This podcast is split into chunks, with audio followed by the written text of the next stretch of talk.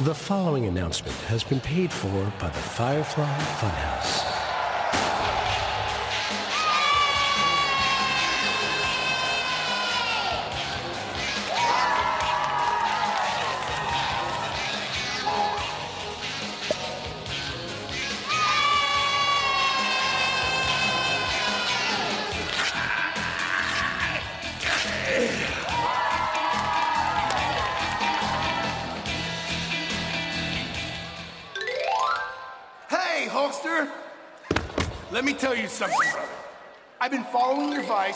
And I've been saying my prayers, and I've been taking my vitamins on the regular, and now, look what I got! For life. Hey, Brad, what's going on? Not much, brother. Just hanging out with my good friend Hulk Hogan here. You know, just a couple of five-star red-hot hunks talking about muscles and stuff. Something you know nothing about. But they try so hard to exercise and eat right. Really? Well, in that case, you want a piece of chocolate? Yeah, of course. Okay. Happy Valentine's Day, Huskus. I hope it's not too sweet.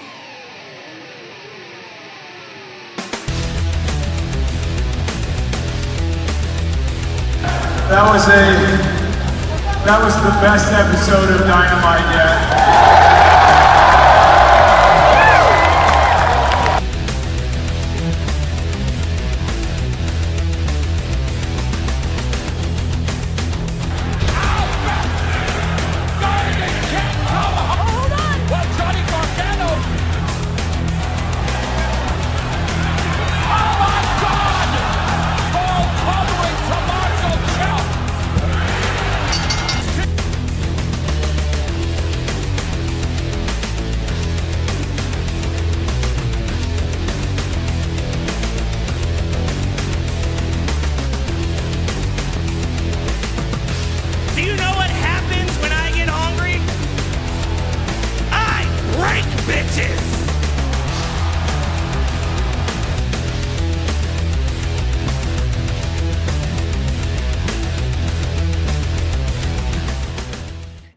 Señoras y señores, buenos días, si es de día, buenas tardes, si es de tarde, y ustedes saben el resto. Así que gracias por acompañarnos aquí en ECD Podcast, el club deportivo, con ustedes su servidor JD, que estoy de vuelta, contento.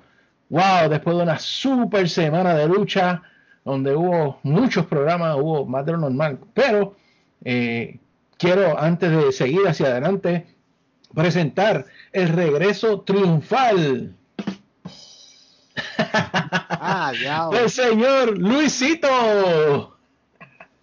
Saludos a todos, bienvenidos a este episodio. Y yo prefiero a Warlow que cualquier big man en la WWE. Estoy ready para discutir. Ay, María, ese hombre alto abusador, fortachudo. Pero hablando de hombres altos, abusadores y fortachudos, tenemos con nosotros al señor Peyot. What? Te Yo creo que tú te equivocaste de, de persona. Pero está bien, yo lo voy a aceptar, tú sabes. Acéptalo, acéptalo, no pelee. Sí, no, no, la humildad es algo que a mí me caracteriza y lo voy a hacer, pero hoy eh, sí voy a aceptar lo que acabas de decir. Y lo que dijo Luisito también, eh, muy, muy- bueno, ya hablaremos en la parte de IW. Muy, muy, muy contento. Escucha para allá. bueno, ta- ta- estamos contentos, ¿verdad? Estamos, estamos felices en esta noche. Vaya, Yes. ya lo- ay, ay. pues vamos a hablar de SmackDown. Tuve mamá. Bueno, va- vamos a hacer esto un poco diferente porque no quiero que el podcast suene todo negativo en esta semana. Eh, le- bueno, vamos a resumirlo más rápido. ¿Hubo algo que les gustó de SmackDown? Vamos a darle a Luisito el break, que, que está de vuelta con nosotros aquí, que lo extrañábamos. Luisito, ¿hubo algo que te gustó de, Ma- de SmackDown? Que tú dijiste, wow, esto de verdad que... Sí. Que se acabó. Diga- Tuve esos trampas, eso es lo que yo iba a decir. Se copió. Mire, lo maestro se copió. Ay, qué bruto, póngale cero. Bueno, vamos a hacer algo. No, no, yo, puedo- yo, a mí me gustó algo. Ah, pues dilo, dilo, dilo. Bueno, me gustaron dos cosas. A mí me gustó eh, que Dolph Ziggler eh, le quitó la jeva a Uri. Eso estuvo brutal. Tú eres tan cruel. No, papá, yo me lo gocé, me alegro. Tu, tu corazón es de hielo. No, yo no te. Corazón, ¿qué es eso? Yo no tengo eso, a mí me lo sacaron. Muy bien, muy bien, Dolph, brutal. Me acordó tanto a cuando Chris, la, la, cuando Chris Jericho estaba en la en ese programa Trish. con Trish y al final del día Christian vino y se la quitó. Ah, diatre, sí, te acuerdas. ¿Cómo olvidar? Así- así El- algo- ese fue el, el lío Trison de los canadienses. Sí, eso fue, eso fue bien. Eso, bueno, las historias eran buenas, pero esta fue una versión Great Value, pero ahí le vamos. Bueno, Y- Luisito, algo, algo que tú quieras decir de eso, de, de, de, de esa, ese corazón que tiraron el piso y lo aplastaron. Bueno, este, la WWE pues nos enseña otra vez que ellos necesitan la ayuda de nosotros. Yo no sé por qué no nos dan trabajo, porque yo no puedo creer. Ok, yo estoy alegre de que Dolph tenga una historia, porque Dolph es bueno y tiene que estar en la televisión. Pero tú me estás diciendo a mí que todo esto y lo que pase es Dolph Ziggler. Pero Dolph Ziggler no le estaba dando comida de perro a Roman Reigns Sí, la sí, semana lo, pasada. lo switcharon de, de, de feudo ahí. en- en- nos Ah. cogieron desprovistos. Lo que, lo, lo que, eh, lo que pasó no es, no es porque sea Dolph Ziggler, ¿sabes? Obviamente la continuidad WWE es 0%, eso no existe, pero, pero si alguien lo iba a hacer, mano, ¿quién mejor que Dolph Ziggler? ¿Tú me entiendes? Por eso es que a mí me gustó. Además, Ori se tardó mucho dando tanta vuelta ya en, eh, ah, dame, dame un break, déjame ir al es estadio que para luego ir a la dice- cita. No, brother, Dice no. un dicho que dice un dicho que no es que el toro tenga cuerno, es que la vaca es inquie- inquieta. Pero, aquí- pero mira lo que pasa con esta historia estúpida, porque verdaderamente que tiene cero sentido. Eh, Dolph ahora va a estar en un feudo con un luchador de pareja. ¿Quién se va a meter? Robert Roode. O sea, No me- esto era para que para que tenga un feudo, aunque mira, yo prefiero, ¿tú sabes lo que yo quería? Yo quería que el tag team partner de él fuera el que le quitara a la novia. Ah, tú ves, eso hubiera, el, eh, ¿cómo es? Tucker. a Tucker y que le Sí. quite la novia y que esos dos se partan la cara en un feudo. Pero Dolph Ziggler lo que va a pasar es que esto va a ser, un- esto va a ser un squash, man. Porque tienes a Otis y ahora vas a tener a Tucker en the ring. Eso, o sea, esta es la razón por qué la WWE está dando show porquería, porque no saben hacer nada hoy en día. Nada. Ninguna historia que ellos empiecen, empieza bueno y siempre termina con un peo. No, no, yo les voy a romper la cabeza a ustedes con lo que les voy a decir ahora. Eh, estamos, rayos. ¿cu- cuánto, ¿Cuánto falta para WrestleMania? 43 Um, días. 42, sí, como 42 días más o menos por ahí, 43, algo así. Eh, Estamos hoy grabando, un- bueno, a un mes y medio antes, y estamos hablando de SmackDown. En el camino a WrestleMania, estamos hablando de, de Otis y de, y de Mandy Rose. Eso está bien triste. Eso, ese, es, ese es el camino a WrestleMania este año. Otis y Mandy Rose. Bueno, pero decías tú que tenías otra segunda cosa que te Oh, gustó. Sí, ¿Puedes sí, sí, sí. Sí, mano, ¿cómo, cómo olvidar? Eh, el, la promo cuando sale Hulk Hogan con The Fiend. Yes, La, la, yes. prime- la primera parte de esa promo estuvo súper cool. Eh, Bray Wyatt cuando sale con, con la correa, técnicamente burlándose completamente de Hulk Hogan, esa parte a mí, eso estuvo cool. A mí me gustó. O sea, eh, obviamente yo me hinco de rodillas y le pido a alguna deidad que no nos den la asquerosa lucha sobre la faz de la tierra que sería Hulk Hogan contra The Fiend, pero peores cosas hemos visto. Peores cosas vendrán, dice la Biblia. Escucha para allá. Ay, Dios mío. No, Pero lo que quería era, Esa era, sí, sí, lo que quería era simplemente eh, acordarte este momento, esto. The following announcement has been paid for by the Firefly Funhouse. You're a funny guy, Bray. you know, kind of entertaining. You got jokes, brother. But when you get in the ring with Goldberg, that ain't no joke. Oh, my. Eh, yo creo que soy yo el único que piensa que Hulk Hogan todavía está haciendo promos en los 80. Claro. Eh, yo quiero decir que desde mi nacimiento yo era un Hulkmania. Oh, you Y- say your prayers and your, your vitamins? Cuando era chiquito, sí. Este, cuando era, cuando era niño, sí. Pero, ¿ustedes se acuerdan la historia de Triple H y Ric Flair? Que cuando Triple H vuelve para atrás y se enfogona porque ve que eh, Ric Flair está celebrando porque él es campeón intercontinental y le raja la cabeza por tristeza. Ujú. Yo me siento así con Hulk Hogan ahora. A mí me da un poquito de vergüenza verlo en la televisión. Yo, o sea, yo le voy a decir esto, yo jamás le voy a quitar la contribución de Hulk Hogan. Si no fuera por Hulk Hogan, no estuviéramos aquí hablando de la lucha libre como lo estamos. Hace sentido. E- e- y eso hay que dárselo a él el 100%. Yo lo tengo en el Mount Rushmore de la lucha libre porque tiene que estar ahí. Sí, obligado. pero eh, esto eh, eh, a mí lo que me lo que me molesta es la, w, la WWE con esta maldita cosa de nostalgia. Yo soy fanático, yo no necesito ver eso. Yo lo que vi fue, yo lo vi en dos partes, como fanático y como y como un podcaster. Fanático, porque yo me imagino que Bray Wyatt estuviera, o sea, dude, tú me vas a decir a mí, mira, te vamos a hacer un segmento en la televisión con Hulk Hogan sea lo que se sea, that's big time. De Sí, que sí. te van a a Hulk Hogan. Claro. Pero el acto de no, eh, eh, el, eh, el- el personaje de Hulk Hogan es tan 80 and it's so outdated que yo no creo que Hulk Hogan se merece de que los niños hoy en día lo que hagan es que se les ríen la cara por, por, por silly que. Porque no, mano. Por eso yo respeto a Stone Cold, porque Stone Cold es el- uno de los seres más inteligentes en la lucha, que es leyenda. Le pagan 100 mil pesos por un stunner, bébete una cerveza y chao. Ujú. That works. Pero Hulk A Hogan. veces quedarse, a veces quedarse a- atra- afuera es Yeah. lo mejor que puede hacer. Claro. Uh, you know, brother, oh brother, oh brother. Like I can't, I can't. Bray was awesome. Como- Yo creo que de la manera que lo empezó, Sí. brutal. Pero Sí, a la promo es, la promo salió como no cinco estrellas por culpa de Hulk Hogan porque está, está en los 80. Hay que buscar a- al DeLorean para ir para atrás y llevarlo allá. Está como, am, como en lo que dijo Batman en mi película favorita de Batman. Tú o te retiras como un héroe o te quedas suficiente para convertirte en el villano. Y yo creo que Hogan, he overstayed his welcome. Hace tiempo.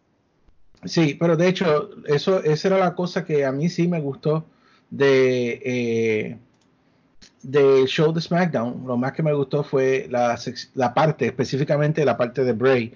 Eh, como dijo Luisito, lo, lo de Hogan, pues me dio en verdad un poquito de tristeza. Eh, y ahí podemos ver algo claramente, la diferencia entre dos de los grandes de la lucha libre, como es Hulk Hogan, que se quedó con su estilo, a que de hecho, acuérdense de esto, se quedó con su estilo ahora, pero Hogan sí tuvo un cambio cuando hizo aquel viraje que se convirtió en NWO, su personaje en cierta manera cambió, pero luego volvió a lo mismo, ahí fue el problema. Pero en el caso de él y otra leyenda como es Le Champion, que lo hemos visto que no, se, no le gusta usar gimmicks del pasado. Él siempre se mantiene evolucionando y por eso es que él se mantiene vigente en la escena de la lucha libre. Bueno, pero, pero también tú tienes que ver que ese cambio de Hulk Hogan a Hollywood Hogan, ¿cuándo fue? ¿En los 98 por ahí? ¿99? ¿Cuándo fue? Sí, no. años también. Sí, sí, tú sabes. Y entonces, eh, cuando vuelve a hacer Hulk Hogan para allá, para WrestleMania X7, que fue cuando se cambió de, de, de Hollywood Hogan a Hulk Hogan en, en, ese, en esa épica lucha en Toronto, en WrestleMania, contra The Uno Rock. de los últimos buenos WrestleMania. Sí, sí, te lo, sí, exacto. Eh, como te digo, el, eh, no, ya no funcionaba como, como, como Hulk Hogan, el face que era siempre. ¿Te acuerdas la ridícula de Mr. América? Sí, mano.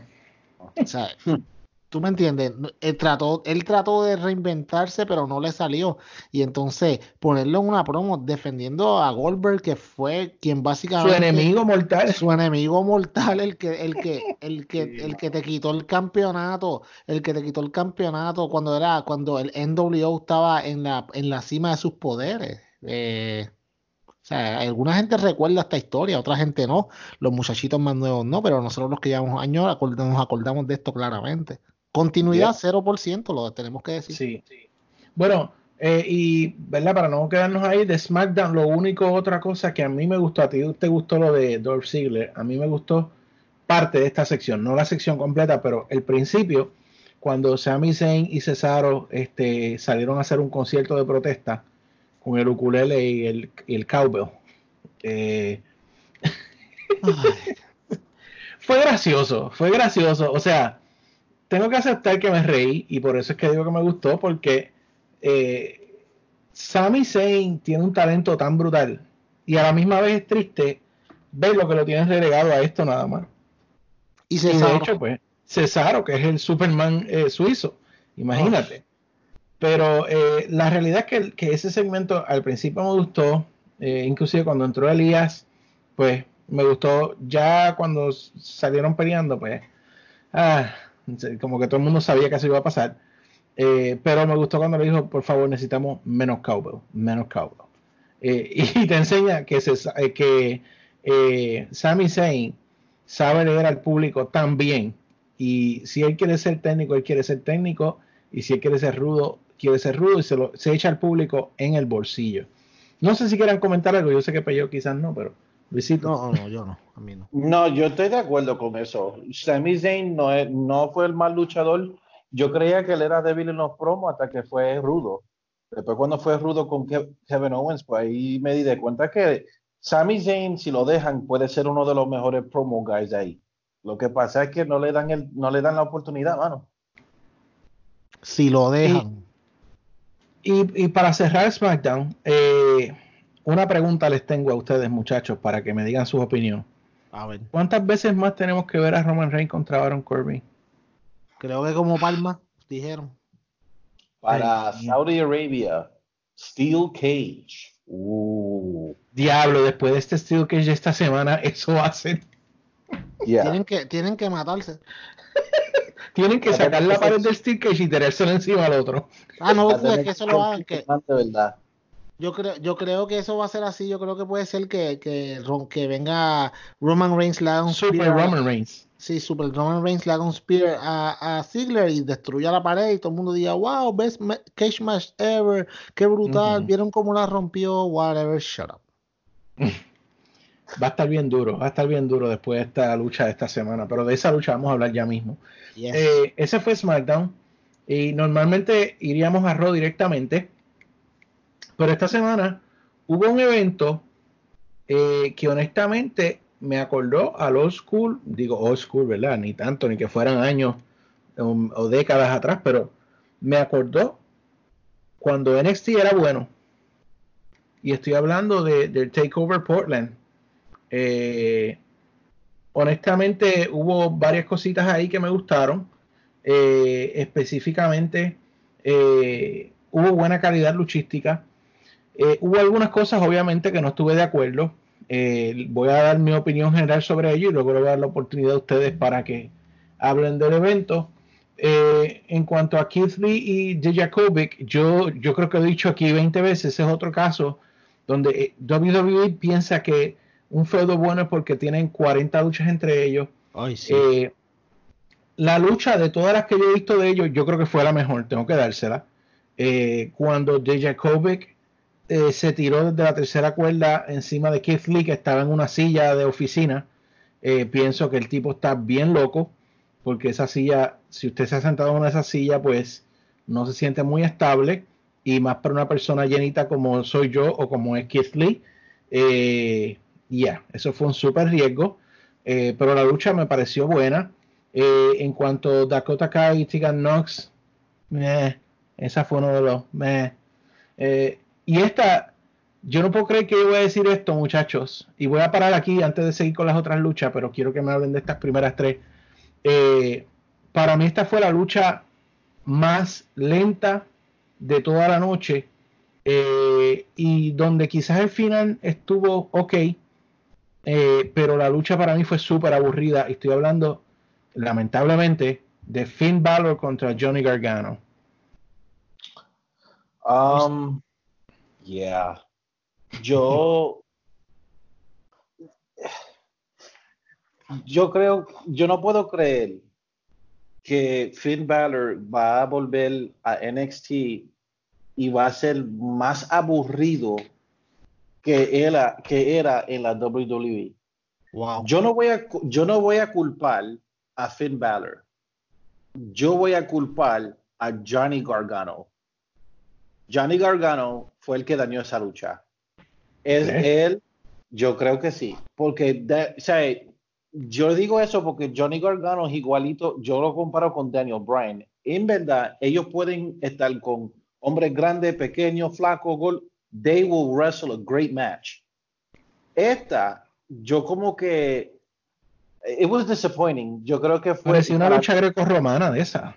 Yeah, I can't. Y eso era por Johnny, eso es por Gargano. Gargano es, ese es el estilo de Gargano. Eso tenía que ser un, mi- un- una mezcla entre el estilo de Finn Balor con el de Gargano para que sea mega bueno, pero esto era como high school wrestling y a mí no me gustó. Y me, y me gustó me- y me gusta menos Johnny Gargano ahora. Pero algo que quieras añadir de esa lucha.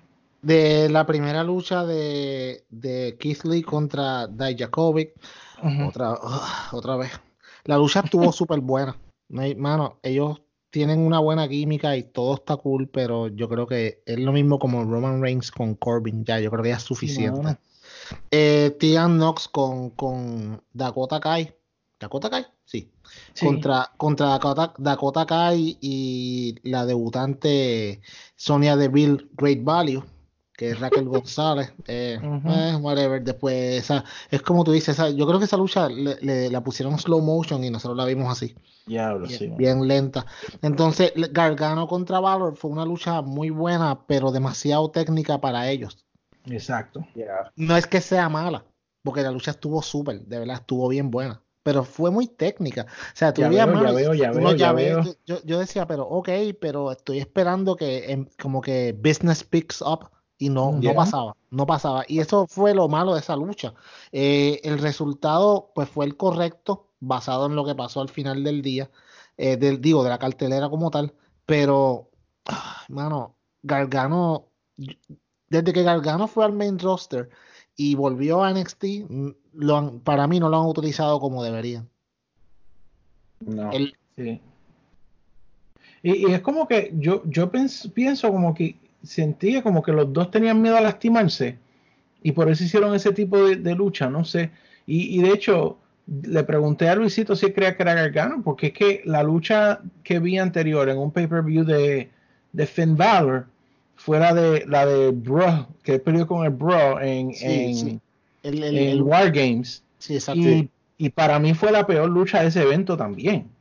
So, para mí van dos luchas corridas que he visto de, de pay-per-view de, de Valor que han sido las más malas de, de- de la cartelera. Ok, pues ahora So- yo te voy, yo te voy a tirar, te voy a tirar algo y tú me dices si esto puede ser.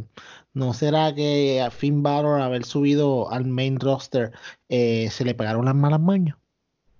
¿Eh? Y ahora Eso tiene que, no y lo ahora dudo. tiene, y ahora tiene que votarla. Porque vamos, ¿cuánto tiempo le estuvo en el main roster? Tres años casi. Yeah. Entonces, de esos tres años tuvo casi uno afuera. Verdad, tuvo dos años eh, peleando el estilito ese sonriente de bobolón que tenía. ¿sabe? Y, y para que él vuelva a ser, lo, como él dice que va a ser Prince David de nuevo, lo cual no va a ser porque en WWE no lo van a dejar. Pero, pero Eso yo creo que nombre to- nada más.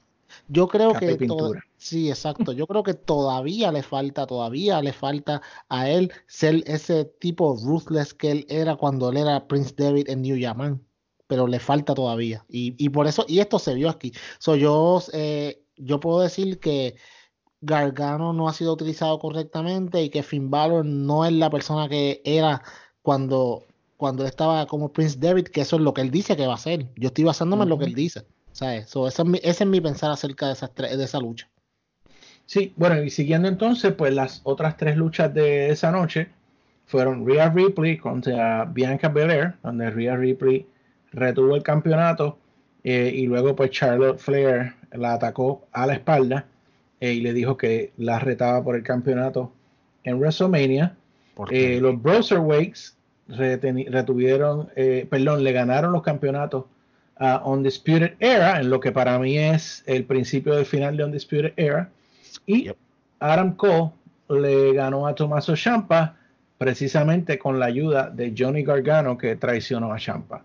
Um, a Ripley y Bianca Belair fue una buena lucha, fíjate, Bianca Belair me estoy convirtiendo en un, fan de Bianca Belair, te tengo que ser honesto, la chamaca tiene unas buenas, buenas movidas, eh, la actitud me gusta, eh, espero que le den una oportunidad. Eh, claro, no va a ser ahora porque Ria apenas comienza su, su reinado, pero espero que ella sea la próxima que le den la oportunidad.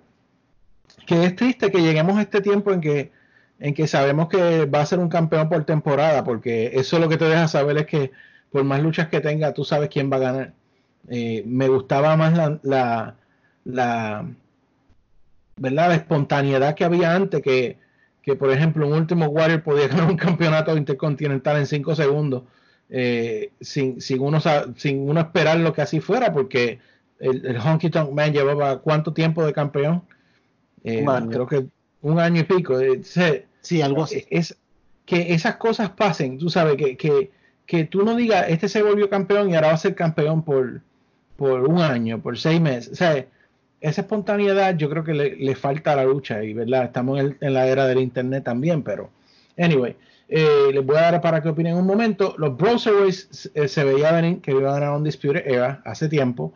Eh, la canción, el, el, creo que Matt Riddle dijo la promo aquella de How many fish Ay, would can, can Bobby fish, fish, if, mano, si le salió bien la promo está bien, pero hacerle una canción, Dios. Uh, y Adam Cole y Tommaso Ciampa fue una buena lucha. Eh, Tommaso Ciampa para mí fue una de las mejores luchas que he visto de él, una de las mejores, no la mejor. Pero el final fue como que tan anticlimático, en verdad, como que, I don't know, como que para mí esta, esto es como que que va a tener otro feudo ahora con, con, con Johnny Gargano, como que ya no vimos esto anteriormente. Anyway, Yeah. eh, dime, dime, Peyot, dime, Peyot, háblame.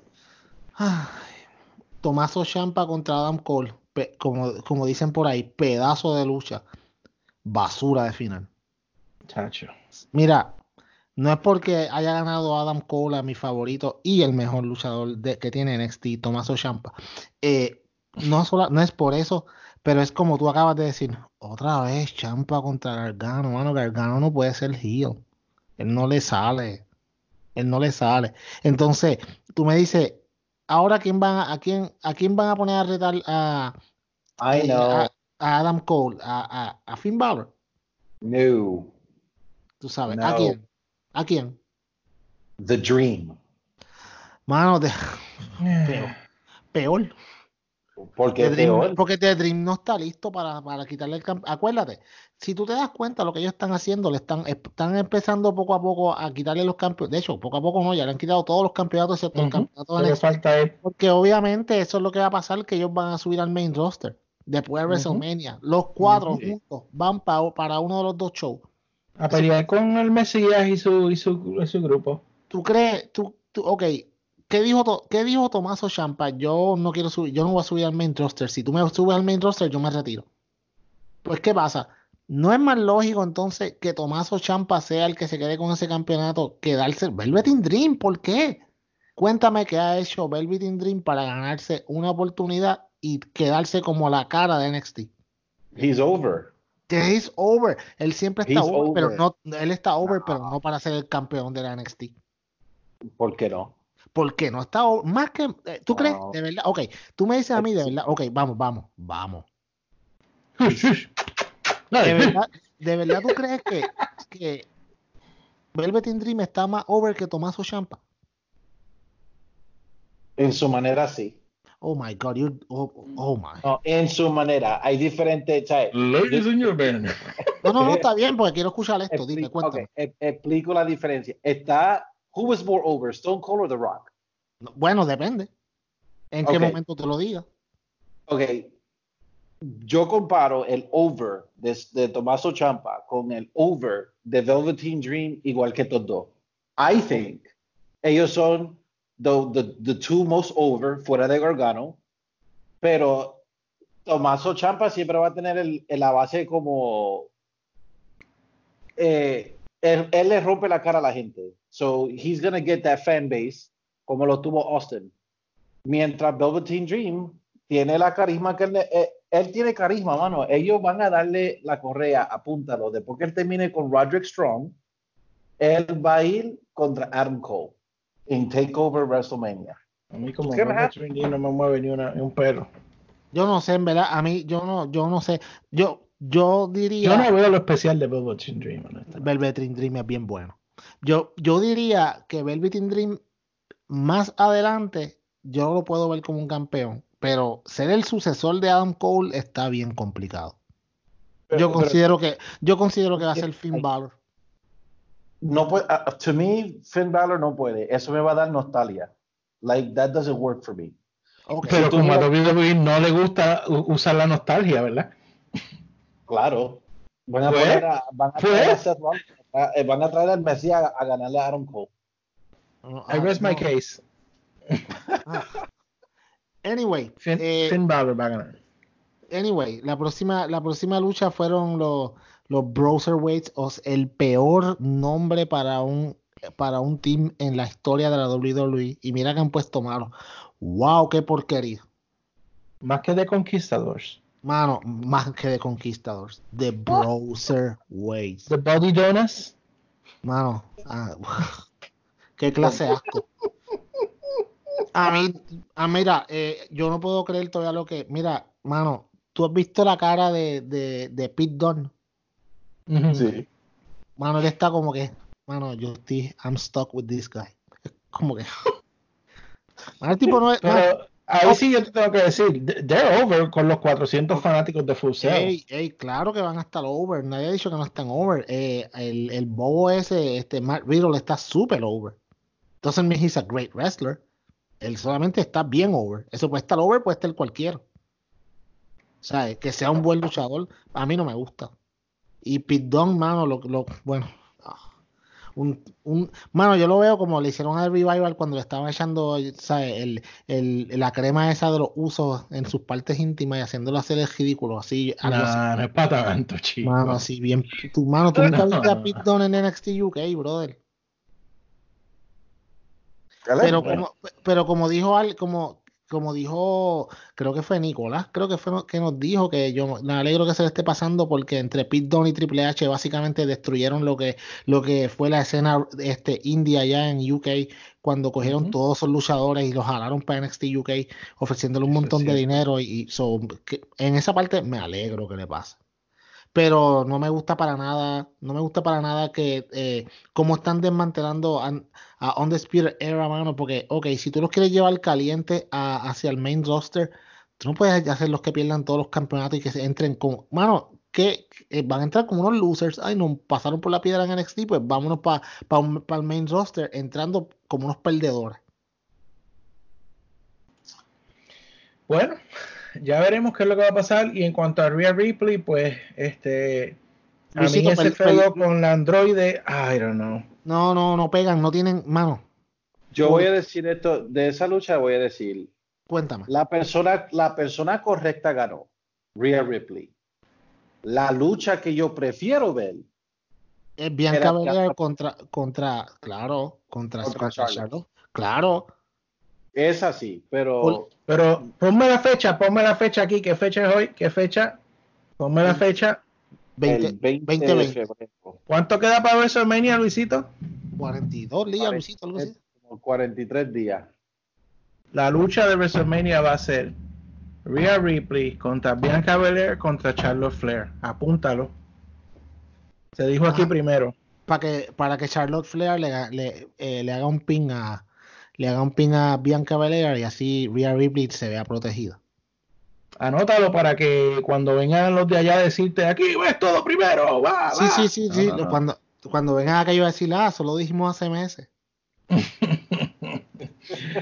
Ah, eso es lo que van a hacer, porque yo estoy seguro que yo conozco a WWE ya, el modus operandum de WWE. eh, casi pego todas con WWE, con AEW no, y eso es lo que me gusta. Pero, oye, estoy loco por hablar de AEW esta semana. Este. Sí, pero yo creo que eso es lo que van a hacer. Así es que ellos remedian todos los problemas. Eh, el pay-per-view no fue malo, honestamente. me dio un poco ese sabor de eh, vintage, como dice Michael Cole NXT. Eh, mucho también tenemos que aceptar que gran diferencia es el escenario. Había un coliseo lleno, la gente reacciona, se oye mejor, le da más, más vida al evento que 400 personas gritando lo mismo todas las semanas. Sí, tú tienes razón. Toda razón. Pero eh, vamos, vamos ya a salir de Takeover porque todavía nos queda bastante lucha por hablar. Eh, y yo sé que ahora vamos a ir al evento, a la- la- el show favorito de la semana, el señor Peyot, nada más y nada menos que el flagship de WWE, el que los atorrantes dicen por qué no ponen a, a- a AEW los lunes, es Monday Night Raw. Ah, eh, mira, eh, el show, ese es uno de mis shows preferidos porque me hace dormir bien chévere, mano. Mejor que el Ambien. No, papi, yo ve, yo, tú quieres dormir, ponte a ver Raw para que tú veas. Garantizado que te duermes, como un bebé. Bueno, y si pensábamos que habían sacado de la televisión, le habían hecho el write-off a Matt Hardy, ah, pero Vince no estaba happy con eso. Él quería acribillarlo aún más, porque el señor Matt Hardy se ha negado a firmar una extensión de contrato. Y cuando McMahon no obtiene lo que quiere, pues ¿qué hace McMahon? Humilla a el que no hace lo que él diga. Así que eh, esta semana, pues Randy Orton acabó literalmente por poco asesina eh, allí en Monday Night Raw al señor Matt Hardy. Eh, para mí, obviamente, para Randy Orton esto es grandioso porque le añade otra leyenda a su lista de leyendas que él ha asesinado y vuelve a seguir ahora con esto, con este mismo feudo o este mismo gimmick que usaba hace muchos años atrás. Eh, para Matt Hardy, no creo que sea tan devastador, porque quizás hasta abre una puerta para su próximo trabajo. Eh, pero honestamente, a mí el segmento no, no hizo nada por mí. Dime algo, Luisito, ¿qué tú crees? ¿Te gustó la, la masacre de Matt Hardy? No, porque no ayudó el feudo de Randy Orton. Todo el mundo sabía y todo el mundo sabe que sigue la lucha libre, que Matt Hardy se va a ir de la, de la WWE en marzo. Entonces, aquí lo que está pasando es que cuando miran dos semanas corridas, pueden hacer algo. Cuando Orton le hizo, cuando Randy Orton le hizo a Edge lo que le hizo, me gustó. He was booed out of the building. ¿Qué hacen dos semanas después? Van a poner a Matt Hardy y todo el mundo sabe que esto es un write-off. La gente está focused on, oh, me imagino que este es el último. La próxima vez lo vamos a ver como el exaltado. Entonces, Yo eso no hace-. Yeah, o sea, no, pe- pero no, todo el mundo lo que estaba enfocado ahí es de Matt Hardy, no del feudo con Randy Orton, que hasta se me olvidó que Edge está envuelto en este feudo. Eso, eso fue un gran problema. Sí, y que, y que de nuevo le quita bastante credibilidad el hecho de que, de que por qué Matt Hardy está cogiendo esta salsa por, por Edge cuando sí, pues se podrán haber perdonado, whatever, pero eso yo lo hago por un amigo mío cercano, no, no por alguien con quien, qué sé yo. No, no me gustó. Anyway, um, yo, ¿algo que quieras añadir a esto? O, Eh, No, no, no. Eh, como te digo, eh, si este fue el ride, el ride off, como dicen por ahí, de Matt Hardy, ah, whatever. Pero yo no sé, yo no creo nada. O sea, mucha gente lo tiene como que él va a ser el exalted one. Es como que a veces yo pienso que es como que too good to be true en cierto modo. Eh, yo creo y me estoy pensando seriamente que eh, they're, they're just, tú sabes, que solamente they're, Matt y todo el mundo está playing otra vez, a, o sea, usando AEW para sacarle dinero a Vince. No, no, eso no me sorprendería que, el- Sí. que al final del día, no, mi corazón siempre está en la WWE, whatever, le den un- un- una promoción, venga Randy, lo destruya, otra leyenda más y después lo pongan a trabajar eh, en la parte de atrás como, como productor o algo así como hacen con todo el mundo. Pero, eh, como dijo Luisito, se supone que esto es para adelantar el ángulo de Edge. Ajá. Ni en ningún momento mencionaron aquí a Edge casi. Ahí No, está. yo- Hasta Windows yo- está de acuerdo. Yo pienso lo mismo. Yo creo que, que, que honestamente no estoy ya creyendo ni que Matt vaya para, para AEW. Um, yo pienso que está haciendo lo mismo que hizo Randy Orton, lo mismo que hicieron tantas que han hecho tantas personas. Eh, inclusive pues con la foto que puso ayer viendo a AEW, para mí eso fue como que aún más confirmación de eso. Eh, y no sé, de nuevo, estoy de acuerdo con, con, Luisito. Edge en todo esto, pues nada. Porque si tú me pones que se. Mira, yo creo que más, más sentido hubiese hecho que tú pones a Randy Orton ahí, va supuestamente a dar la explicación, y de repente, de repente ponen un update médico y ponen a Edge en el hospital y Beth Phoenix visitándolo, saliéndolo y sale de la puerta. No tienen ni que hablar, que salga de la puerta del cuarto del hospital, que diga este Adam Copeland en, en, en la tablillita y Beth Phoenix esté como que secándose las lágrimas. Con eso, y ahí viene Randy Orton, después que iba a pedir perdón o whatever, se va, traumado. Sigue así el feudo. Tú no tenías que hacer esto. Mano, qué, qué, qué, qué No. difícil es hacer eso, mano. Qué difícil storytelling. Tú estás Qué buen la- soy, ¿verdad? Lo sé. lo No, sé. mano, pero no, sí, yo sé que, de- que, pues tú tratas. No, no, pero en serio. Pero eh, lo que tú dices es verdad, es como que, ajá, mano, que fa- esto es tan fácil, esto se escribe solo. Sí, mano. Por, por- esto es una historia que se escribe sola. ¿Por qué me, por, por qué meter a Mark Hardy? Ay, me dio mucho rating. Vamos a meterlo otra vez. Esta semana le dio más rating. Les garantizo que el lunes que viene, el lunes que viene sale de nuevo. En silla de ruedas.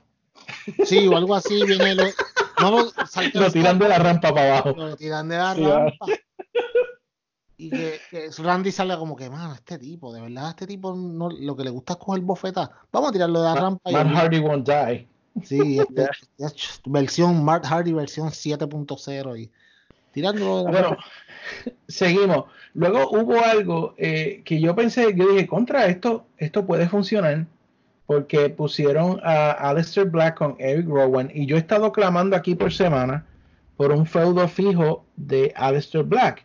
Y Eric Rowan no es una superestrella, pero obviamente al ser un luchador alto, fuerte, con esto de la caja esa que él lleva para todos lados, pues yo pensé que quizás ahí podía haber un feudo donde, qué sé yo, tuviera un programa, qué sé yo, hasta Elimination Chamber, whatever, o hasta el próximo pay-per-view. Este, pero no. Simplemente, pues, Aleister Black sí le tuvo que dar dos veces el Black, el Black Mask, Da- pero ay, le ganó. ay, Dios, ay, Dios. Yo tengo tantos problemas. dime, yo, tengo, ta- dime. yo tengo tantos problemas con eso. Tú sabes, ok, el Black Mask se supone que es como el B-Trigger de Kenny Omega. Te lo hizo y ya das, da- no te levanta nadie. O sea, tú me dices, ay Dios mío, perdón, el One Win Angel. eh. Eh, tú me dices a mí que Eric Rowan cogió un Black Mask, se levantó y tuvo que coger un segundo. Mano, le estás quitando credibilidad a los finishing moves que hace tiempo que se lo están quitando en WWE. Hace tiempo. Y ustedes lo saben. Es O sea- todo Puerto Rico lo sabe, tú lo sabes, yo lo sé, mi abuela lo sabe. Es bien terrible. Pero la lucha Luisita, estuvo algo buena. que quieres decir. Ay, perdóname, no pensé que habías terminado. Sigue ahí. No, no, no, no, que la lucha estuvo buena. Eric, Eric Rowan no estuvo tan mal. Pero también yo creo que obviamente la lucha la cargó, la lucha la cargó este Alistair Black, que es bien bueno. Y es un, es, mano, es una afrenta nacional que a 42 días de WrestleMania, este caballero no tenga una lucha programada. ¿A, a qué es capaz y lo pongan en el pre-show o algo así? En, en el Andre de Giant, le dan el Andre de Giant Cup. No lo dudes. Wow. Es el premio de consolación oficial de la. WWE. Que de hecho, que ha hecho, el, no me acuerdo ni quién ganó el último. Y yo estaba allí. Eso sí está bien triste. Ah, Braun Strowman. Ah, ah, ¿verdad? Ok. Con los Saturday Night Live, con los ridículos de Saturday Night Live. Ah, con a ver, sí, con. Wow. Que mucho hizo por ese trofeo, ¿eh? Wow. Claro. Luisito, algo que quieras añadir de Aleister Black, ¿cómo tú ves todo esto? Um, Aleister Black necesita un feudo y ya. Y yo quiero, quisiera yo, pero obviamente la WWE no, eh, darle un feudo contra el Undertaker y retira al Undertaker en WrestleMania, mano. Métele el Black Mass y quédate sentado ahí con las luces apagadas como Taker lo hace, mano. Dame algo Ah. así. Ah, me María, qué brutal sería eso. Dame algo así, mano. Pero, Eh, Ustedes me dan gracia pidiendo buen booking. I know. Tú Do no it, sirves, JD. De verdad que tú no sirves, JD. Yo no sirvo, yo lo sé, yo lo acepto. este, bueno, luego eh, eh, no, no voy ni a pararme a echar, lo explico porque ella escogió a Rhea Ripley. Se anda basura. Eh, sí, eh, tuvimos un triple threat por el campeonato 24-7. No se supone que esto era un campeonato de defenderse en todo momento. y En todo... Ahora tenemos luchas, luchas programadas por el campeonato. Sí, mano. Sí. Ay, Dios mío. Anyway, Drew McIntyre tuvo otro segmento bien basura. Espérate, espérate, espérate. Esto hay que decirlo bien. Drew McIntyre tuvo un segmento. En vez de un invitado especial, lo que tenemos es basura. Gracias, Chiqui. Literalmente, esto fue lo que pasó con MVP y Paul Heyman. Mano. En serio. Eso mismo fue. ¿Por qué, por qué MVP está luchando en mi televisor? En el, ¿Por qué? en- en el 2020. ¿Por qué? Oh my, mano. Yo odio a Oh Drew de Face. Yo, yo, no, yo quería que Drew fuera hasta WrestleMania lo ganara. Como un heel, no como un face. El tipo no sirve. No tiene carisma de face. Dude, es un Ay. payaso. 3, 2, 1. Claymore. Shut up. Es peor que cuando Diesel se volvió bueno. Mano, es una basura. No funciona de face. Yo quiero que. Salvador. Ah, no, lo dañ- yo quiero que Brock Lesnar lo destruya en WrestleMania. Y No. ya, ya. Habla, habla, Luisito, habla, habla, tira, tira. Tira, tira. Um, bueno, yo estoy en desacuerdo de que él no tenga, él no tenga la carisma de ser técnico. Lo que, lo que pasa es que él puede ser mejor rudo. Técnico lo puede hacer, porque lo compró, él, lo ha hecho. Eh, lo que pasa son los segmentos, mano. Esto, lo que me acuerda es Vince McMahon está tratando a la mala de forzar a Drew McIntyre como un face, cuando en verdad la historia ya está hecha. Tú estás hablando de un tipo que un día estaba en la lucha, estaba en la WWE, Vince McMahon lo llamó un futuro campeón, se rebajó a 3MB, lo sacaron de la compañía, estaba en los indies, el tipo se ha rompido el pescuezo para llegar a ese momento y tienes a Brock Lesnar que casi no viene, pero es campeón. ¿Qué mejor historia? ¿Cómo no me van a decir a mí que Drew McIntyre no va a ser over usando esa historia? Pero no, queremos traer a MVP que no me gustaba cuando vino la primera vez, lo quiero menos. En el 2020. en el 2020. Diablo, mano. Bueno, vamos a seguirlo porque eh, aquí luego hubo una promo que mucha gente está diciendo, wow, qué bruta esta promo. A mí honestamente no me gustó. Puede que yo sea un hater de esta persona, puede ser. Lo estoy eh, diciendo antes de hablar Ay, eh, no. sobre esto. Pero eh, Becky Lynch salió con una bolsa de dinero a tirar dólares en el ring para prepagar la multa que le van a dar cuando ella acabe con Shayna Baszler. ¡Wow! Y Shayna Baszler pues salió en el Titantron diciendo que ella va a estar en Elimination Chamber, que obviamente ella va a ganar. Yo creo que nadie puede discutir eso. Y que ella va a ser la que va a pelear con Becky en WrestleMania, cosa que yo dije en el chat tan pronto anunciaron que Shayna Baszler iba a estar en Elimination Chamber. Así que para mí esta promo no, primero que tengo que pasar un mal rato tratando de interpretar qué es lo que está diciendo Lynch con el y perdónenme, yo no me vacilo acentos, pero es que este acento es, es forzado, no es verdad, no es real. Eh, entonces, eh, Luisito habla, porque es que yo estoy quedando sin palabras ya. Sí, entonces cuando yo vi a Cody tirando, ah, espérate, espérate, espérate, I'm sorry, espérate, espérate. Yo me, yo me acuerdo como tres o cuatro semanas atrás, había un tipo en, la, lu- en el cuadrilátero ofreciéndole dinero para romperle la cara a alguien. ¿Quién fue Cin- ese? 50 mil dólares. Sí, pero ¿quién fue ese? Cody Rhodes. Sí, Yep. Cody Rhodes, AEW y ahora Becky está haciendo lo mismo. Para los atorrantes que están ahí defendiendo la WWE, ustedes están viendo a Vince McMahon tratando de traer un sabor de AEW. ¿Por qué?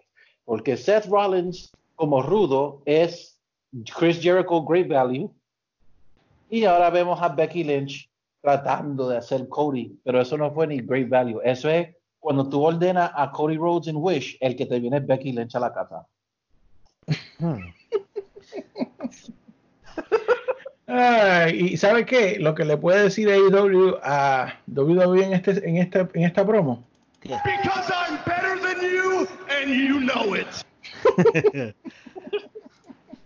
Pero algo que quieras añadir, yo sé que, que tú eres bien fanático de, de Man, yo sé que tú estás loco porque ella te da un autógrafo. ¿Algo que nos quieras decir de esto?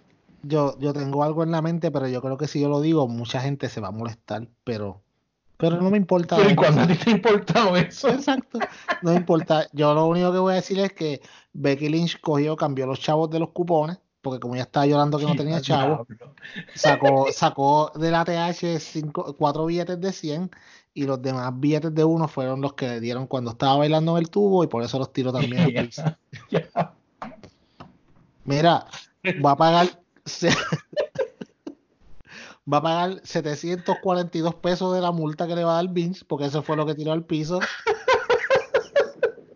Eh, billetes falsos impresos de, de- de una, de una impresora de esa, no voy a decir la marca porque no nos auspician.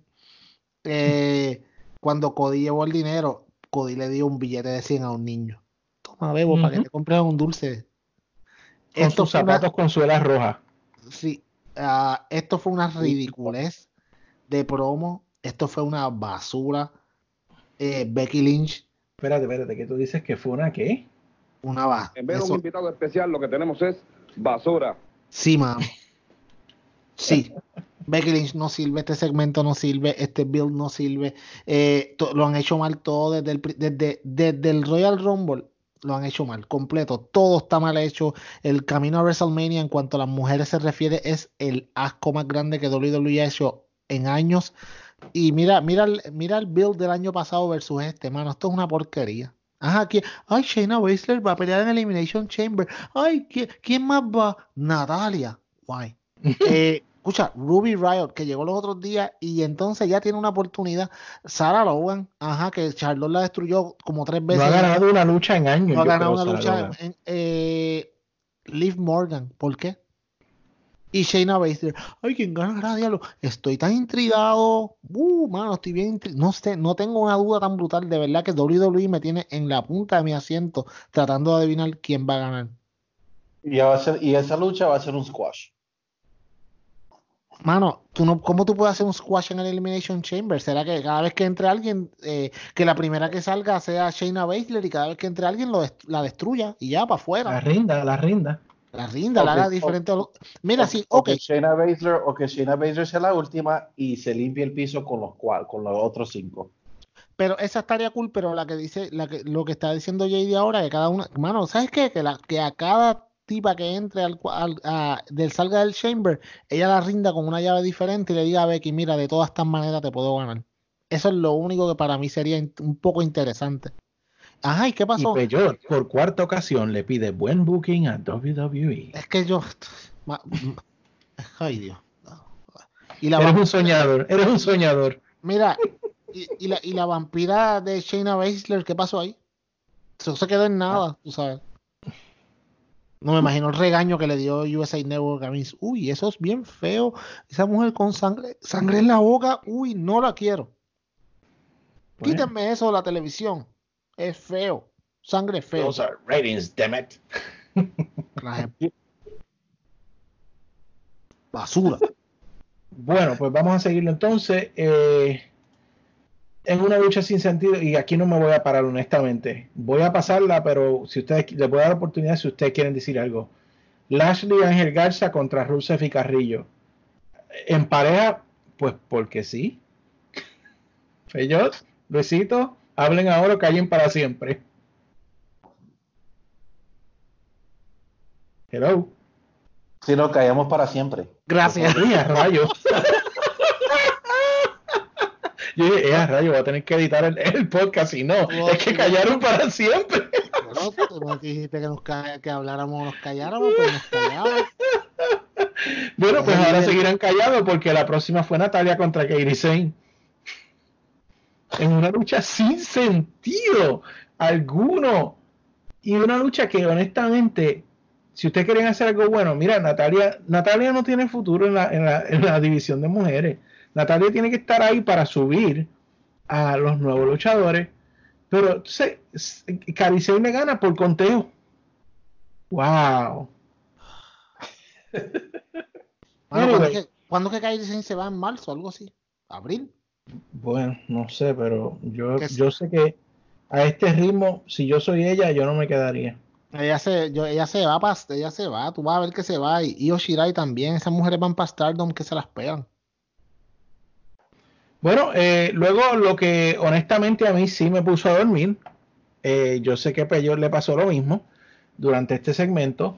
Eh, Seth Rollins dio un sermón a la WWE porque él se está cogiendo lo de Mesías bien en serio. Eh, y par- para mí esto fue un Snorfest. Uno de los peores promos que Seth Rollins ha hecho en años. Pero Luisito, ¿a ti te gustó? Eh, Chris Jericho does it better. Es que tú no, tú no, ve- ves lo que tú haces. ¿Cómo tú me vas a poner a comparar a Seth Rollins con Chris Jericho, mano? Porque eso es la respuesta de Triple H y Paul Heyman de Chris Jericho en AEW Dynamite. Con que el, está con el pasando- Outer Circle.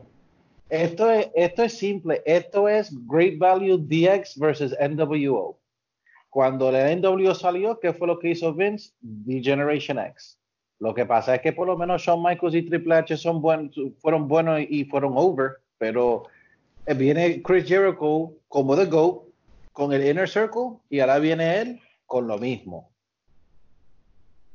Y los largos promos como lo mismo. Esto no tiene sentido. Es más, dime, ¿cuál es el feudo que va a tener para WrestleMania en 43 días? Ni sabemos. Ay, yo no sé. Yo no sé. Exacto. Peyor, eh, esto te funcionó bien como ambient, ¿verdad? El, el, el- Tacho, la yo, promo estaba, de, yo estaba viendo el mío y de verdad no me interesó buscarla después. Yo no sé qué pasó ahí. Eh, luego tuvimos a Ricochet contra AJ Styles. AJ Styles hizo una promo. espérate, espérate, espérate. Ricochet contra AJ Styles. Sí, señor. ¿Cómo AJ? Styles hizo una promo que dijo que él no importaba contra quién peleara. Si fuera Undertaker, Shawn Michaels, Hulk Hogan, Razor Ramón, ah, dijo varios nombres que él iba a ganar porque él era mejor que todos ellos. Eh, y, coño, ah, perdón, contra a AJ Styles, a AJ Styles, eh, yo le puedo aguantar esa promo. Hay que ser honesto porque AJ Styles para mí está en el top 15 de luchadores, vamos. Eh, pero, ¿por qué Ricochet? Pues porque Ricochet tenía que pelear porque es el que va a pelear contra Brock Lesnar en, en el Thursday thing, ¿cómo es? Los Super Showdown, Show. whatever. El Eh, Blood y de hecho, Blood la lucha iba a ser Ric- la, la- la- el reto, me aclaro, el reto fue de eh, Ricochet contra AJ Styles, pero quien actually perdió fue Anderson, porque le dijo a AJ Styles que él no iba a permitir eso, que él iba a defender a su amigo. Eh, y pues por supuesto Ricochet le ganó porque Ricochet no va a perder una lucha de aquí hasta que Brock Lesnar lo masacre como masacró a Kofi eh, Mania. Eh, ¿Algo que quieras decir ahí, Peyor? Y luego le pasas a Luisito. Sí, eh, ahí fue que, que Ricochet dijo que él iba a ganar el, el le iba a quitar el campeonato a Lesnar porque él merecía ser campeón por todo lo que le había hecho. Sí, no, o sea, no, no. Yo me imagino que todo el mundo, no, este tipo ha logrado unos logros increíbles aquí en este, en esta compañía. Mano, por favor, Un resumen, un resumen que se un resumen, un resumen impecable, unas victorias ante una, ante una gran gama de luchadores. Sí, claro. Porquería. Mano, eh, lo, lo único que a mí me gustó de esta parte, obviamente, además de la promo de AJ Styles, porque él es el mejor, es que AJ Styles está de vuelta y aparentemente la lesión que le ocurrió pues, en el Royal Rumble con Edge, que fue un accidente, pues no fue tan grave y sí va a pelear en WrestleMania. Estoy en completo desacuerdo y es una estúpida decisión si la llegan a hacer porque no le veo cómo van a parear a AJ Styles contra Undertaker.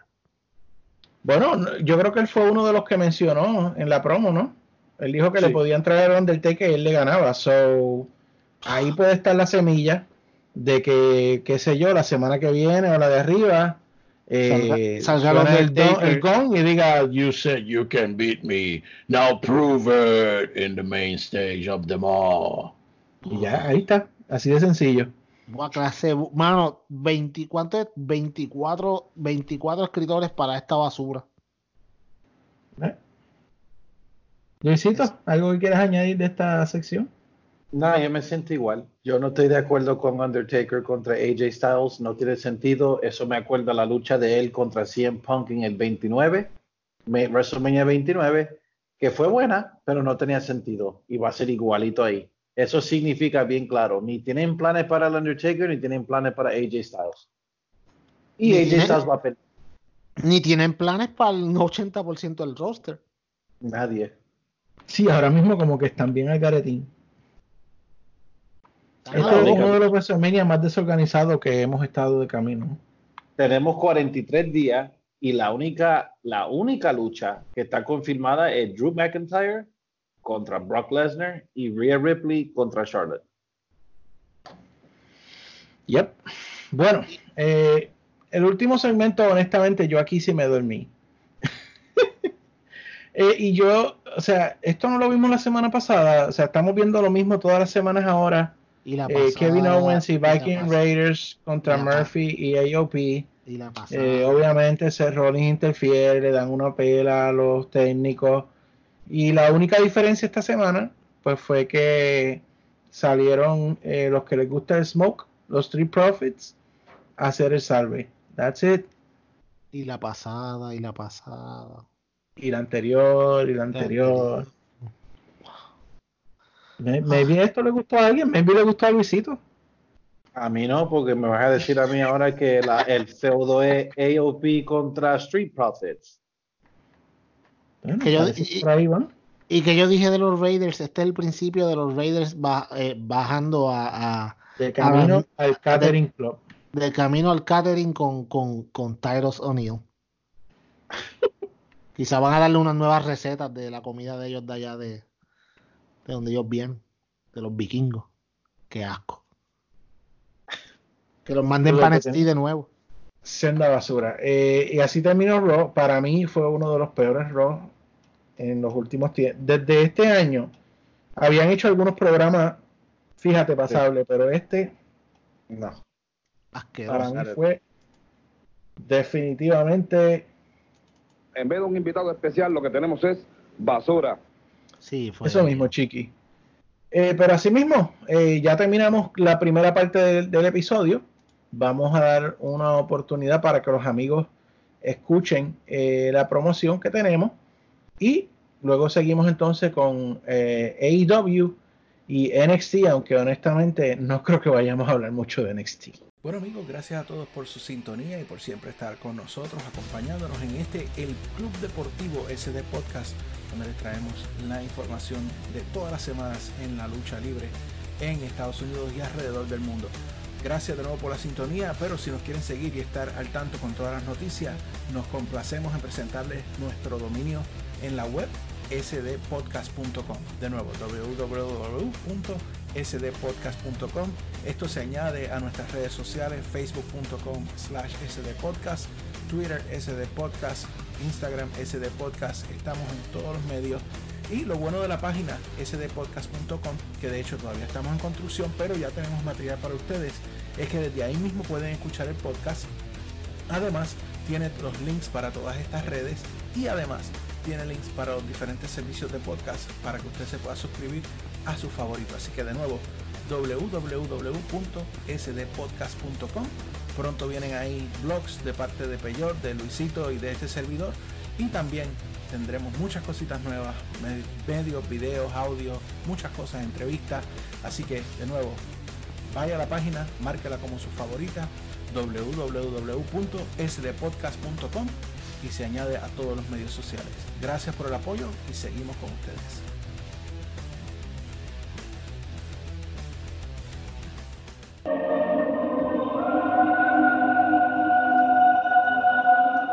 Oiga, y usted oye esta música y es porque AEW esta semana, ¿cómo estuvo muchachos?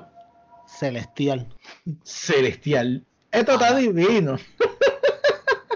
Estuvo, estuvo muy bueno. Estuvo muy buena la vaina esta. Saludo a la gente, a la maravillosa y gran gente cubana, dominicana, del Caribe, México, Oye, de todos Santo. Domingo, pero hay algún hermano dominicano que nos escucha. Sí, claro que no, más escuchar a aquella gente Ay, ay, ay. no, no tienen ni podcast. Celestial, brutal, eh, grandioso. ¿Cuántas palabras podemos decir de AEW esta semana? Oiga, y yo como acostumbro, lo veo con mi hijo, pero mi hijo casi siempre está enfocado en otras cosas y simplemente mira el televisor de vez en cuando, pero esta semana, mi hermano, mi hijo estaba brincando en la cama. en AEW, eh, empezando por ese Tag Team Royal. ¡Wow! Luisito, algo que quieras decir de ese Tag Team Royal, algún momento que te llama la atención. Todo. Esto fue lo mejor de esta semana. Primeramente, la- la- el equipo correcto ganó. Porque AEW sabe hacer historias. Y saben cómo storytelling. Ujú. Esto fue five stars, five stars, five stars. Wow. Yo no quiero ni, no, yo no quiero ni ofender a los participantes con lo que yo pueda decir. Yo prefiero que ustedes hablen y yo, yo no quiero ofender a nadie. All I know is it was the, eh, fue uno de los, la lucha de pareja más buena que yo he visto en los últimos cinco años fácil. Wow, that's that's high praise. That's high praise, definitely. Yes. Five Señor. Mira, usted. Yo, yo nunca había visto un, un Battle Royal en el cual, eh, como te digo, movieran las historias de básicamente todos los equipos que estaban ahí, de alguna forma u otra, eh, sus historias fueron, se, pues, fueron, se fueron adelantando. Eh, brillante lo de poner a Dark Order afuera. Brillante lo de poner a su promo guy, que por fin lo trajeron a la televisión. Eso me encantó. Le da una dinámica. Él debe mejor. permanecer. Sí, él debería estar permaneciendo. Eh, como te digo, eh, brutal que nos tuviera a nosotros, que generalmente pues conocemos un poco más de AEW, acá haciendo teorías en, la, en el mismo medio de la lucha de quién va a ganar. Yo creo que gana este, no, yo creo que este, no, yo creo que pasa esto. Nosotros buqueando aquí on the fly. Eh, estuvo maravillosa. Matt Jackson lució espectacular. La patada que le dio a Sammy Ay, Guevara. Dios mío. Le voló la cabeza literalmente. Le arrancó la tráquea. Wow, mi pana. Pero, hermano, esta, yo te digo, este ha sido el mejor Battle Royale que ha, te- ha tenido AEW por mucho. Eh. Te digo, wow, todo el mundo lució súper bien. Pero te voy a decir, para mí, el MVP de este Battle Royale, y yo sé que quizás no- ustedes no estén de acuerdo conmigo, pero yo creo que fue el MVP, fue The Butcher. Porque The Butcher lució bien con todo el mundo. Tuvo casi hasta el final. Tuvo eh, el, el face-off que tuvo con, con Luchasaurus. Estuvo súper bien. Uh, Se movió súper. El, el- el caballero hizo el trabajo que tenía que hacer. Y cada día que tú ni te vas dando cuenta, pero la, la- la- el stock de, de Butcher and the Blade en AEW cada día va subiendo poco a poco. Me gusta lo que están haciendo. Creo que es, un mid-card, una pareja mid-card que sólida en el mid-card que puede dar una buena lucha con todo el mundo. Me, a mí me gustó. Para mí fue el MVP de esta lucha. Yo te la compro. Fíjate, no lo había pensado, pero te lo compro. Yeah, me too.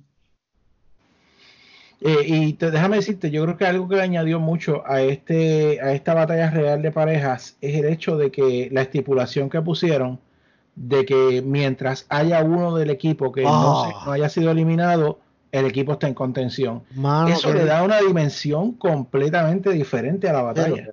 Pero, Yes. pero, Luisito, Luisito, dime que no esto, esto no es lo más lógico del mundo. ¿Por qué si a mí me eliminan, mi equipo se va completo? Ujú. No, ay, eso es- a mí me encantó ese concepto, porque el Claro. concepto de la WWE es que uno se va y se va al otro. En esta no, mano, en esta, o- ok, mano, si te, si te, si te plancharon, no te apures, pai, que yo estoy aquí. Y that's, man, that was awesome. I loved Y- it. Y El lo, que súper simple. y lo que pasa con este concepto es que te da lo que te dio Matt Jackson. Una oportunidad para que uno se eliminó temprano, pero el otro estuvo en toda la lucha y hasta logró ganarla. Y esto solamente puede pasar si tú haces las reglas de esa manera. De verdad que vuelvo y lo digo, by far. Por mucho ha Sí, sido porque el mejor, en la mejor batalla real que han tenido en AEW. De verdad, maravilloso. mantiene la expectativa definitivamente. Exacto. Y Muy bueno, muy buena lucha, eh, una buena forma de comenzar. Dímelo, Luisito. y todas las historias making sense aún en el Battle Royal. Todo. Exacto. Porque, exacto. por ejemplo, tiene toda la razón que gane, que ganara eh, Matt- los Young Matt. Exacto. Yeah. Que sea los Young Bucks contra Omega y, y, y Page en Revolution. Eso, perfect sense. Eso es de la manera que se hace en historia. Aún con una lucha que tú tiras todos los equipos ahí. Y todo siguió en el hilo. I Sí love que, it. Y que tú sabías que, tú sabes, todo el mundo sabía que los Bucks iban, iban a ganar. Era bien difícil que ganara otra persona porque no iba a hacer sentido. Pero Bueno, todos lo sabíamos, pero tú y yo dijimos como cinco predicciones durante la Por lucha. eso, porque según eso es lo interesante de esto, y a eso que estaba hablando ahorita, que la, estaba tan bien buqueado que en un momento nos tenía a nosotros dudando aquí, como que, ajá, y si gana tal, tiene break, tú sabes. Y nosotros, nosotros nos volvimos locos porque eso es lo malo, esto es lo que, ok, ¿cuántas veces nosotros nos hemos sentado en una lucha en WWE a, a tratar de, de, de- de descifrar quién la va a ganar o, o cómo la van a buquear? Nunca, porque no, no tienen estas ideas. Nunca. Y de esa tremenda lucha eh, pasamos a Shana contra Chris Statlander. Ay, Dios. Eh, wow, y no solamente eso, sino que tuvimos a la doctora Britt Baker en la mesa de comentarios que le llevó eh, un café light. ¿Viste, mano, ¿viste, el- viste la taza de, viste la taza de, bueno, la taza de café con, con la cara de Tony Schiavone en vez de Sí, esta? mano. Pero ella le llevó un café light porque él- ella no quiere que él, él siga perdiendo su figura. Sí, sí. Eh, y fíjate, y yo no sé si los detalles, obviamente estos son los detalles, cuando ella se sienta en la mesa que dice llegar nuestra dentist, resident dentist, que es lo que eh, Britt Baker dijo que le molesta, Exacto. que sí. eso es lo único que él dice de ella, y, y JR a propósito, para mí a propósito, Claro. lo dijo. Y ella eh, me encantó que durante la lucha ella estaba hablando de pronósticos médicos. Sí, cuando, cuando lo más gracioso del, del comentario en esta lucha, y luego vamos a la lucha como tal, fue cuando, cuando JR le dice a, a Excalibur, ah, no, a, a Tony Schiavone, explícame, no, a Excalibur, explícame por qué le dicen el Galaxy Greatest eh, eh, Alien. Y él le dice, bueno, lo que pasa es que ella fue, cayó en el área 51 y entonces ella cayó allá y, y viene, JR le dice, ok, ok, ya no, no me digas. Déjalo nada". ahí, déjalo ahí. Déjalo ahí, mejor. Déjalo ahí, vamos a seguir hablando de la lucha. O sea, no quiero entrar en esto. Eh, la lucha como tal. Eh, sin hablar de la, pues, de las propiedades físicas de, de las competidoras. Vamos, vamos. Que pues, ahí sí yo puedo decir Fight Forever. Te lo dije en el. Sí, que luchen por siempre. Eh, estuvo cool porque la lucha em- hubo de todo. Eh, obviamente el gimmick de el gimmick de Statlander de Alien o, te gusta o lo odias. Ahí no hay break. Aquí es o te gusta o no te gusta. A mí me gusta. Es gracioso, Sí, ya lo sabe vender bien. ¿Y qué pasa? Que el, empezaron bien el gimmick, pero cuando hubo que luchar seriamente, la serie de llaves y e- incluso el final de la lucha estuvo muy bien pensado. Ganó la persona correcta. Eh, el tiempo de la lucha estuvo muy bien, ni más ni menos. Considero que fue un buen segmento, completamente. Yo por mí los hubiera dejado más rato, pero no vamos a hablar de eso. Pero sí, muy bueno. Luisito. Luisito. Bueno, este. Entre semanas. Hablamos semanas atrás que supuestamente la división de las mujeres de AEW, pues, era la, la división más débil que tiene, pero I gotta say, las últimas semanas ha sido la división, ha sido hasta más fuerte que la de NXT. Oh, yeah. Oh, sí, I mean, desde luego. Tuvo el cambio de campeonato. El, eh, Britt Baker, thank you. Esta chica is killing it como una ruda, pero súper. Eh, tenía que hacer así. La lucha estuvo muy buena. Este, pero you know what? El cambio que hicieron, que hizo AEW, y yo creo que Rio fue muy buena. She's very good. She was super over. Pero ese cambio de poner a Nyla Rose como, el campeón, como la campeona de, de mujeres, hermano, cambió la división entera. Yep. Ya. Entera. Y Era se lo que hacía falta. Yeah, se hacía falta, mano. Ahora sí que now everything matters.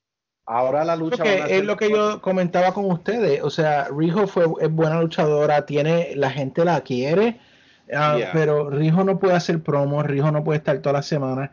Nyla Rose está ahí toda la semana busting her butt. Um, Yeah. Britt Baker is there every week. Sabes, esta luchadora que pueden estar, que pueden desarrollar hi- historia, y la promo que hubo después de la lucha, eh, donde vino Statlander a tocarle la nariz a Naila, sí. eh, y luego, me voy a evitar el problema. Y eh, luego Big Swell apareció y, man, I like Big Swell attitude. Me gustó Sí, la actitud de Big Swell. Sí, sí, ella, ella brega, ella, ella, como te digo, ella va para arriba. Como pa- pa arri- pa- ella va para arriba como la espuma, y te voy a decir más. eh, no, no me sorprendería un triple threat match por el campeonato en Revolution entre estas tres damas. Lo cual yo considero que fíjate, yo, yo estaría ahí, me gusta. sí, sí, debería estar, es- debería estar bastante cool, de verdad. Yo considero que la semana, la semana que viene lo que deben de hacer es básicamente poner a, a Statlander contra, contra Big Swole, que Statlander le gane, salga a Naila, las destruya a las dos y le diga como, como I like breaking bitches, I'm gonna break both of you at Revolution y ya está. Es más, yo no, yo no pondría ninguna a ganar, yo pondría a Nyla a interrumpir la lucha. Pero es que no usan, no hace- acuérdate, no, usan, no hacen DQ en, en, en, en All Elite Wrestling. oh, ok, ok. So, yo la pondría que le gane, que gana Statlander, que es la obviamente la que debe de ganar, pero que entre, ahí entre Nyla Rose y obviamente las destruya a las dos y le diga lo que yo te acabo de decir. Porque sería un buen booking. Ahí está, no hay, no hay, el, acuérdate, no hay mucho tiempo para hacer un build. Obviamente, en esta lucha vas a hacer que las tres, las, tres luchadoras parezcan súper bien, se vean súper bien, y al final del día Nyla debe ganar y se debe quedar con ese campeonato un buen tiempo, pero le estás subiendo, acuérdate, tú, tú quieres estar, ya tú tienes eh, en la división de mujeres, que está bastante buena, como dijo Luisito, lo llevamos diciendo aquí par de semanas, está bastante buena. Tú tienes a personas como Nyla Rose, obviamente la campeona, tienes Statlander, tienes a Hikaru Shida, tienes a, ahora tienes a Big Swole, tienes a Britt Baker, como te digo, a Shana, tienes un core de seis, de seis mujeres por lo menos que las puedes intercambiar entre sí y hacer buenas peleas, pero la campeona tiene que quedarse Nyla Rose por un buen tiempo, pero eso te ayuda a que las otras vayan subiendo y es una retadora real. Para Double or Nothing, que es en mayo, yo considero que debe haber una lucha espectacular entre, entre ya sea entre Statlander contra, contra Nyla o la misma Hikaru Shida contra Nyla, alguien que le dé un buen reto a Nyla. Pero un Fíjate, triple y en todo esto no me estás mencionando a la autora. Sí, no, Britt Baker también la menciono, porque Britt Baker también, pero acuérdate, el problema con Britt Baker es que es heel, igual que Nyla, y no sabemos si van a poder buquear dos heel convincentemente en AEW, porque yo no recuerdo que lo hayan tratado aún, pero acuérdate, Britt Baker se puede pulir un tiempo como heel y dejar que todas se destruyan entre ellas y ella un día venir y tú sabes, swoop in and get her championship. Porque ella va a ser campeona. Ujú. A mí me gustó la idea de, de un feudo de Brick contra, eh, contra tu novia, Hikaru Shida. Ah, no salió esta semana, es que tenía unas cosas ella que hacer. Bueno, después le cuento. Ella me llamó y me dijo. Sí, sí, claro. Luisito, eh, ¿algo más que quieras añadir antes de pasar al próximo tema? No, no, estamos bien. Bueno, pues lo seguimos. Oiga, usted quiere hablar de buenas luchas. Este señor me ganó, Jeff Cobb, contra John Moxley. Y yo lo digo toda la semana, lo vuelvo a repetir, cuando Moxley entra en la arena, el ambiente cambia completamente. Este señor llena de energía la arena, que ya estaba llena de energía. La lucha fue excelente. Eh, tuvieron de todo, desde agresión, técnica, uh, sumisión, eh, y, pero ¿sabes lo que más me gustó? La forma en que acabaron la lucha. Yo no soy fanático de las victorias por paquetito, pero la forma en que hicieron esta, porque yo dije, wow, ahí se acabó. Uh, fue sorprendente para mí. Eh, me gustó. Eh, y pasó lo que tenía que pasar, por supuesto. Todo el mundo sabía que el Inner Circle iba a entrar a atacar a, John Moxley. Lo que no sabíamos era que Dustin iba a venir a atacar a, eh, eh, al Inner Circle y que, oiga, yo tuve goosebumps anoche. Yo no sé si a usted le pasó lo mismo, pero cuando se apagaron las luces y salió el señor Darby Allen, mano, el recibimiento que tuvo Darby Allen me dice que él no va a ser una estrella, él es una estrella ya. Yeah. Dime algo, Peyot. O atorrante que me escuchas. ¿Viste cómo sale el- el- el- la respiración atrás para decirlo Sí, con, sí, con sí, emoción? sí, lo vi, lo vi. Atorrante que me escuchas. Tú que te pusiste a decir por ahí. Ay, trajeron a Jeff Cobb y lo pusieron a perder en su primera lucha. Wow, siempre subiendo a los ex. Shut up. No seas tan bruto. ¿Por qué Jeff Cobb perdió de la forma que perdió? Sencillo, porque él no le interesaba ganar en la primera. No lució Eh, mal. Vélate esto. Él lució excelente. Lució, de hecho, lució mejor de lo que yo pensaba que iba a lucir. No solamente, yo vi la lucha de él con- de- en el G1 con, con Moxley y no fue la mejor, pero esta fue muchísimo mejor. Pero si tú eres Moxley, y piénsenlo de esta forma, tú eres John Moxley, me ponen a pelear, me vas, me quieren suavizar para de aquí a 10 días tener una lucha con Jericho en Revolution. Me ponen a este tipo que va- me va a dar duro y yo lo sé. Me está dando duro. ¿Qué yo quiero? Escaparme, ganarle lo más rápido que sea, de la manera que sea, a mí no me importa. Que de hecho, los narradores lo dijeron, que el propósito de Cobb no era ganar, sino No, machacar a, a Moxley, lo dijeron. Por lo tanto, ¿por qué Moxley le gana con un paquetito? Sencillo, porque lo que él quería era salirse de esa. Ya me salí de esta. Tú sabes. Yo no quería hacerle el paradigm shift. Yo quería ganarle y ya que se acabe la lucha, porque mientras más rápido yo acabe la lucha, más rápido salgo de este tipo, de que me dé. ¿Tú me entiendes? Y esa fue la razón por la que Cobb perdió.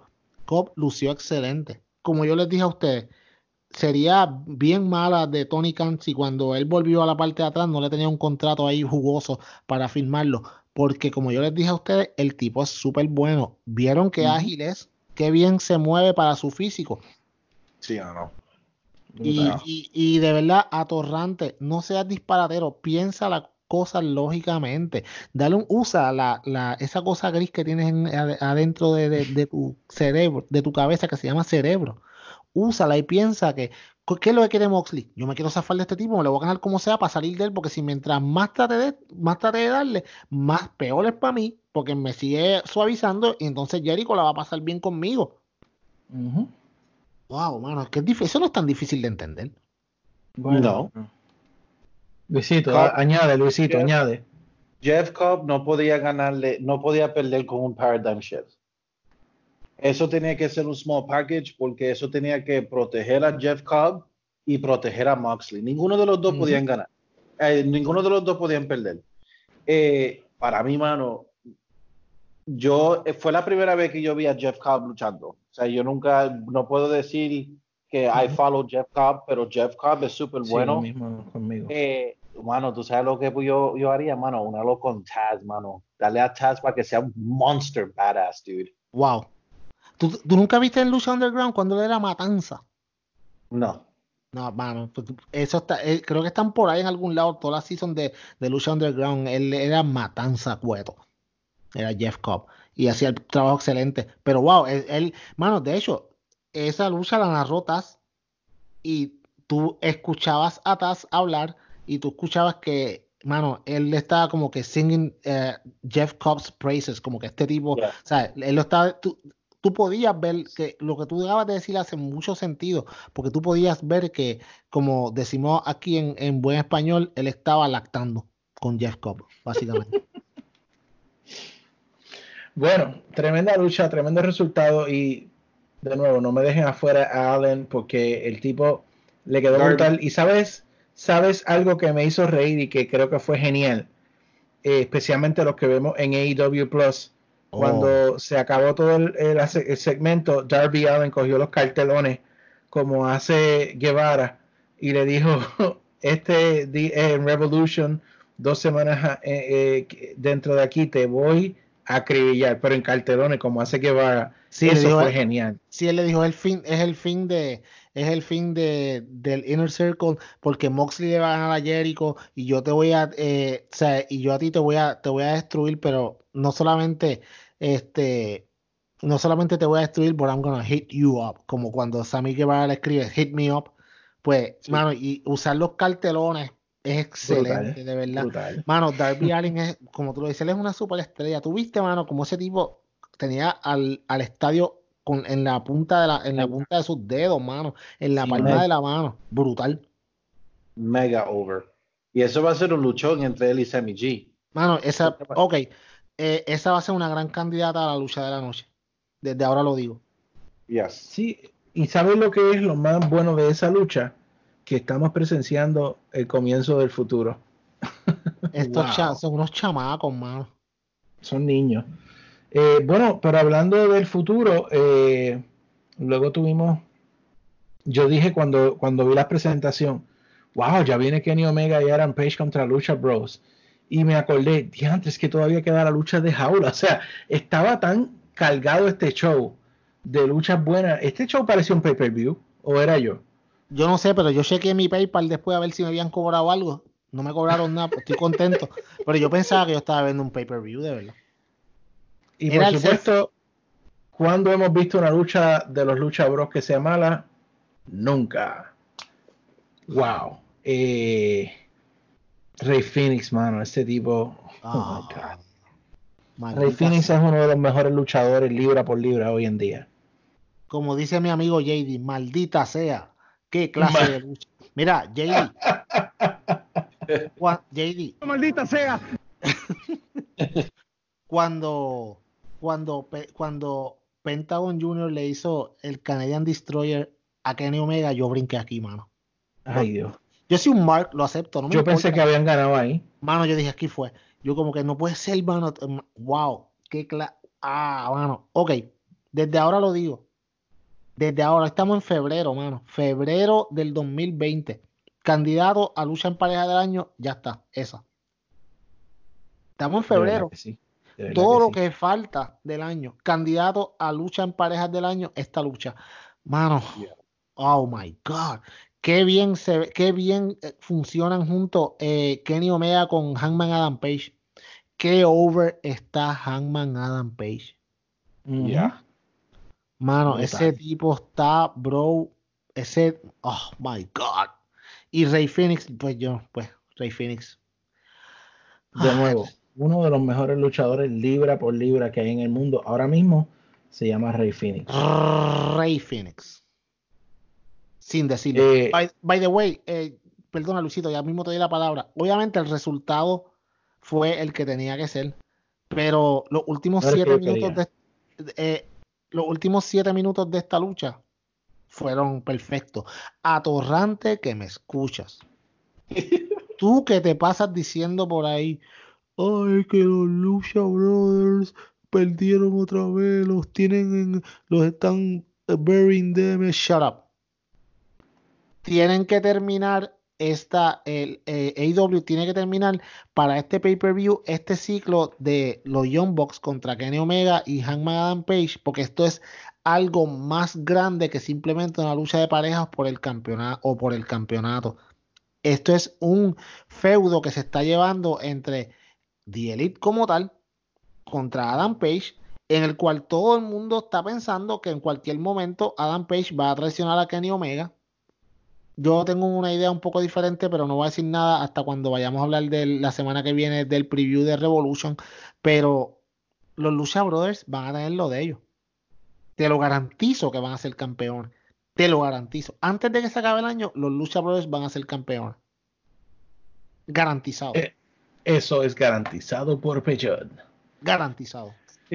bueno, eh, yo no sé, no, no sé ni cómo empezar a hablar de esto, porque es que Picasso tenía obras maestras, eh, los Beatles hacían obras maestras de música. Eh, ¿Qué más podemos decir? Bob Ross hacía tremendas pinturas. Y CD Podcast hacía podcast maestros. Y CD Podcast hace los mejores podcasts de lucha libre que usted puede escuchar. Pero, mi hermano, usted hacer una lucha enjaulado con una persona que está debutando en la compañía y hacer una lucha que si yo fuera Mercer le daba cinco estrellas y media. ¿Quién puede hacer esto? Nada más y nada menos que el face que está más over en toda la lucha libre alrededor del mundo y en tres galaxias más. Cody Rhodes. Mano, esta lucha la manejaron excelentemente. Warlow lució como un animal, eh, hizo lo que tenía que hacer. Él no es un hombre para estar haciendo llave ni rendición, él es un bruiser. Y estaba restregando a Cody por toda la jaula. Cody, yo no he visto un face mejor buqueado que Cody en años. Natural, él no ha tenido que hacer nada más que ser él. Esto es una cosa increíble. Y déjame decirte, cuando Cody se trepó en la jaula, yo dije que, o sea, obviamente yo sabía que iba a ser una plancha, pero él se tiró para atrás sin mirar. Tú sabes lo que hay que tener. Yo dije, wow, está loco, no miró. Entonces la confianza que él tiene que tener en Warlow de que va a estar en donde tiene que estar para tú treparte allá arriba y simplemente brincar para atrás en un, en un, en un, en un um, slam. Muso. Si fuera un slam, si fuera un slam, pues viene sí, un, un, muso, de, de, de, espalda, mi hermano. Sin mirar, sin mirar. Wow. Y de hecho, Warlow se tiró un Swanton. ¿Qué? Mejor que los de Jeff Hardy. Ey, háblame, háblame, háblame. Dilo, Luisito. Um, Cody, no hay, yo estoy de acuerdo. No hay nadie más over que Cody. Cody es el técnico número uno en toda la lucha libre. No hay nadie. Eh, Warlow, como dije en el principio del podcast, yo lo prefiero a él más que cualquier big man en la WWE porque lució excelente. Para el debut, excelente. La historia, excelente.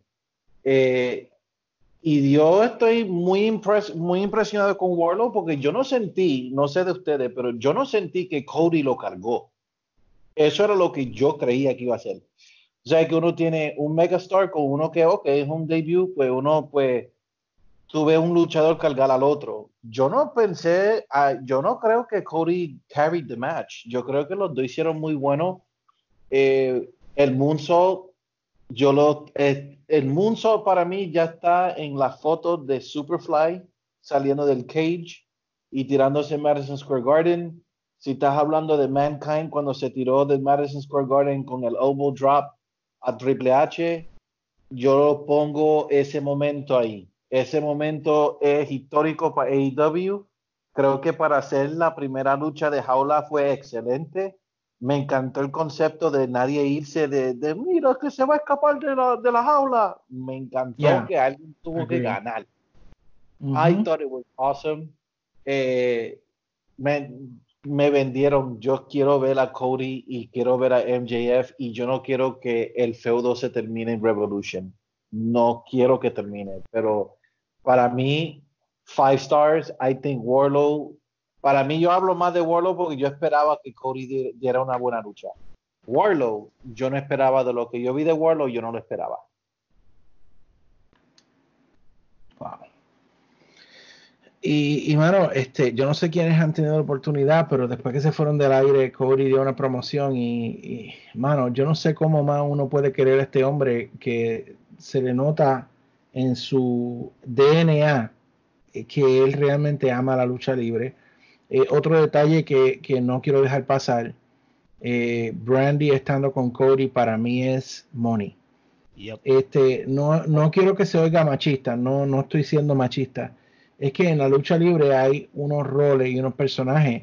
Y yo creo que, que Brandy esté alrededor de Cody le, le añade a la figura de los dos. Eh, Porque en cierto momento todos somos Brandy. Mira, Todos mira, quisiéramos estar ahí apoyándolo. mira, eh, cuando, cuando Elizabeth estaba con Randy Macho Man Savage, ¿tú querías ver a Elizabeth luchando? No, no. ¿Tú la querías ver al lado de él? Exacto. Eso era lo que hacía la pareja emocionante, que ella estaba con él, que siempre lo estaba ahí apoyando. Eh, ahí está. No hay más comparación que esa. Lo que tú acabas de decir está muy bien en el contexto de lo que hace Brandy Rhodes para Cody. Lo lleva a otro, le lleva a otro nivel. Ahora, yo voy a hablar, Oh, yeah, brother. ahora yo voy a, yo voy a hablarte de esta lucha. Al principio, cuando se acabó la lucha, yo, yo estaba molesto porque yo vi que no le iban a dar el suficiente tiempo. Yo dije, aquí va a pasar algo porque es como que no le van a dar el suficiente tiempo. Es muy poco tiempo para hacer el main event. Luego de que pasa el rato, que se acabó la lucha, etcétera, etcétera, pasó lo que pasó. Sí entendí lo que pasó. Y esta lucha no la cargó Cody. Esta lucha la cargó Warlow. Porque si tú la ves de nuevo, Warlow fue el que hizo la gran mayoría de las movidas. Yep. Tú sabes, Warlow, para ser una persona, ok, imagínate que tú eres Warlow. Es la primera vez que tú vas a luchar desde el año pasado, básicamente, porque él no, él no ha luchado desde el año pasado. Imagínate que tú no has luchado en nueve meses, diez meses. La primera lucha que vas a tener en AEW es en Atlanta, la casa de Cody Rhodes, en una jaula frente a uno de tus jefes y tienes que lucir espectacularmente porque todo el mundo espera eso de ti. La presión que ese tipo tenía que tener en ese momento. ¿Y cómo la manejó? Como un profesional. A mí, el, que yo le, el que yo podía decirle a alguien, no, Warlow lleva 10 años luchando. Y se lo podía creer. Porque primero que se vio natural, sus movidas fueron bien hechas. Como dijo JD, él no vino aquí a luchar, él vino a destruir a Cody. Eso es lo que él venía a hacer. Él no tenía que hacer llaves, él no venía a hacer llaves técnicas ni, ni, ni llaves de rendición. No, yo quiero lo que- maltratar a Cody lo más que yo pueda para que entonces MJF lo coja en Revolution y, y haga lo que tenga que hacer con él. Cody, mm, ¿qué yo puedo decir de Cody? O sea, tirarte en un moonsault sin mirar. De, de 20 pies de alto. O sea, Yeah. teniendo la fe de que, acuérdate, estamos en vivo, practicamos esto, pero tú no sabes lo que puede pasar en cualquier momento. Él se entretenga. Dos segundos que se tarde Warlow un segundo que, que Warlow no se acomode donde va. Tú sabes. Eh, estuvo muy bien. Fue el tiempo perfecto. ¿Por qué? Porque lo que hizo Cody con Warlow fue, te voy a dar el showcase para que hagas lo que tengas que hacer, yo voy a entrar en mi ofensiva y acabamos la lucha, porque si tú hubieras dejado esta lucha 10 minutos más, Cody hubiera expuesto a Warlow como lo que Warlow es, un chamaco que todavía no está completamente preparado, que es bien joven y tiene mucho futuro, pero ahora mismo 10 minutos más lo hubieran expuesto y hubieran dañado la lucha. So, este Eso sí. tiempo fue perfecto. ¿Por qué? Porque Warlow no se expuso, lució. Hoy nadie, nadie puede decir que Warlow es un mal luchador. Todo el mundo está diciendo, hizo su trabajo, lució súper bien. Y por eso, atorrante que me escuchas, que estás diciendo por ahí que pusieron a Warlow a perder, fue la decisión correcta. Si lo pones 10 minutos más, lo expones y tú vas a decir, mano, ese tipo no sirve. O sea, y entonces vas a hablar peor. Cody lo dejó, entra lo tuyo. Y Cody hizo lo que tenía que hacer, lució espectacular, la lucha estuvo súper buena. Eh, la jaula en la forma que la usaron me encantó también. Me encantó la parte cuando Cody estaba afuera y, MJ, y MJF, le, este- le- MJF iba a darle con el portón y Arn lo agarra y Cody le, y, a- y MJF le dice como que dale, dale, dale en la frente. tú- se ve que tú estás loco de hacerlo. O sea, Y sembraron, sembraron cizaña. sembraron cizaña para lo que viene en Revolution y no quiero adelantarme, quiero esperar la semana que viene que creo que va a ser un episodio bien especial porque viene un review in depth de lo que va a ser Revolution. So, yo sé que usted no se tiene que perder el próximo episodio de SD Podcast porque venimos con un review bastante bueno, un preview de Revolution bastante completo, lo que no le da en otro lado. Así mismo es. ¿Y qué más podemos decir? Tremenda, tremendo show. Yo sé que lo hemos dicho, pero I mean it this week. Este ha sido el mejor um, Dynamite que he visto.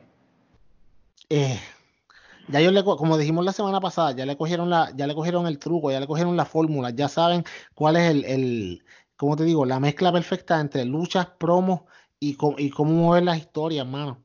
Eh, Ellos saben, semana, eso, yeah, ellos saben mover la historia. Eso a mí lo que eso es la diferencia grandísima entre los dos. claro, AEW sabe mover las historias, siendo en un Royal, en un Battle Royal. eso sí me sorprendió. Todo, todo, todo, todo me encantó. Era el mejor, pero yo digo que fue el mejor más porque ahora tú ves que en, en el, ya se nota que ya ellos están, ya, ya saben lo que hacen. Ya no están los errores de antes.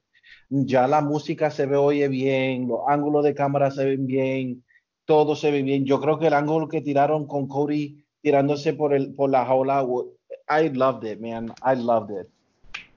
Sí, no, Y, y, y lo que para mí lo más que le afectaba se ve encaminado, que es la división de mujeres, como comentamos, eh, que creo que va en un muy buen rumbo eh, ahora que Naila es la campeona y que podemos ver que se acercan cosas bien interesantes para esta división. Así que enhorabuena por AEW, definitivamente. eh, y de hecho, el señor Cody Rhodes en esa promoción dijo, ustedes acaban de ver el mejor Dynamite que hemos hecho. Así que Cody está conmigo. Co- Cody, Cody buena gentón. Sí, bueno, es mi pana. De hecho, lo voy a ver en New Jersey hace par- en un par de semanas. ¿Qué va a hacer? Ah? Ay, que mira, yo también. bueno, eh, y óigame, de un super programa, la competencia, no podemos decir que era un super programa.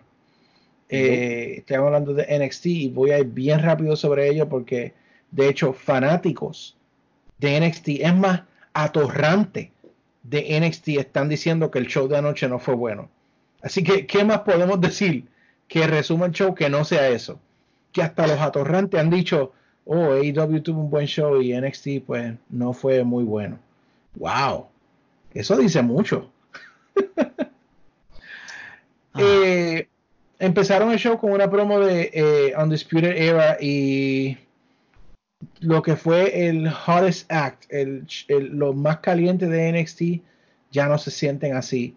Eh, como le han quitado ta- los títulos poco a poco y como dijo Peyo, algo que estoy de acuerdo, aparentemente van de camino a Monday Night Raw, eh, ya no lucen igual.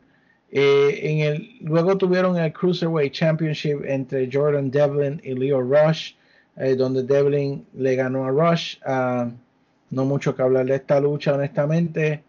Eh, Devlin es bueno. sí, mano, pero.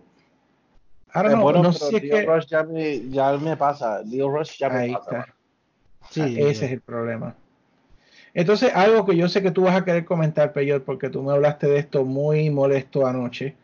Eh, en el caso donde eh, Tommaso Champa apareció, había una lucha que iba a haber de Austin Theory Sí, Austin Theory. y Tommaso Champa apareció y simplemente sin mediar palabra le dio una pela a Austin Theory y pues le dijo a Johnny Gargano que esto le iba a pasar a él. Háblame, Peyot. Tú eres que conoce a Austin Theory. Mano. Yo no puedo creer que yo vaya a decir lo que yo voy a decir. Ujú. Eh, ¿Cómo? Ok. El, de, cuando empezó AEW, eh, que estaban, ellos estaban, como te digo, montando la compañía, buscaron sus luchadores eh, y ellos contrataron de Evolve a Darby Allin, que era el segundo mejor luchador de Evolve, básicamente. El mejor luchador de Evolve, que, by the way, Evolve es- es- tiene un agreement con WWE, eh, el mejor por mucho luchador de Evolve es Austin Theory. Mano, la gente Austin Theory, mucha gente lo ven con el próximo John Cena. Ah, He's that good. Ese tipo es bien bueno. O sea, no solamente es bien bueno en el cuadrilátero, tiene, como te digo, tiene un look espectacular de luchador. Mano, ¿te acuerdas cuando John Cena era prototype, cuando estaba en FCW? ujú. Pues, ¿Cómo mano, olvidar? así. El tipo es así. El tipo es el futuro de NXT, el futuro de la WWE. Y tú me dices a mí que tú pones a Tomaso Champa, mano, ustedes lo saben, él es mi luchador preferido de NXT por mucho, pienso que es el mejor. Pero tú no puedes ponerlo a destruir a este chamaco, porque este chamaco se supone que estés haciendo showcase de, de lo bueno que es y del futuro que esperas con él. Esto, esto es bien peligroso. Ya. Esto es bien peligroso, no solamente para NXT, pero para este caballero. O sea, es bien, es como si el Undertaker hubiera cogido a John Cena cuando John Cena salió después de la pelea de Kurt Angle y le hubiera dado una pela. Es difícil recuperarte de eso por mucho tiempo. Y si tú te estás fijando en NXT, en NXT están showcasing los mismos 20, que 20, 10 luchadores toda la semana. ¿Y qué pasa? Que no hay tiempo para que estos chamacos salgan en televisión y se desarrollen como deben ser. Y tú coges al mejor que tú tienes ahí. La, ¿Cómo es el, mano, el ace, el, ¿cómo es el ace, el, que, el, el as que tú tienes debajo de la manga? Y tirarlo a la muerte para un casco de segmento con Tomaso Champa. ¿Por qué no pudiste poner a cualquiera otro? A Cuchida, a, al que sea, mano. Pero a Austin Theory, qué error garrafal. Wow, yo no puedo. ni- Bueno, todavía yo estoy como que. Yo no puedo creer que Triple H haya buqueado algo así, mano. Le hace falta a Shawn Michaels. Se ve que Shawn Michaels está por allá, él lo mandó para allá para el otro lado. Y no están haciendo lo que tienen que hacer. Porque Shawn Michaels no hubiera dejado que esto pasara nunca. ¿Tú sabes, ¿Tú sabes cómo te oyes, Peyot? Dime. porque estoy bien molesto. Nunca por mis venas había pasado tanto odio y tanto rencor como lo siento en estos momentos. Mano, es que en, en verdad es bien estúpido. O sea, y usted, todo el mundo sabe que yo no soy bien fan de NXT, pero, pero esto, esto es un gran, un- mano, eso es un error. No me importa nada de lo que pasó en el show, excepto esto. Wow, wow. bueno, ya vieron la opinión de Peyot. Eh, y oiga, algo que quería comentar.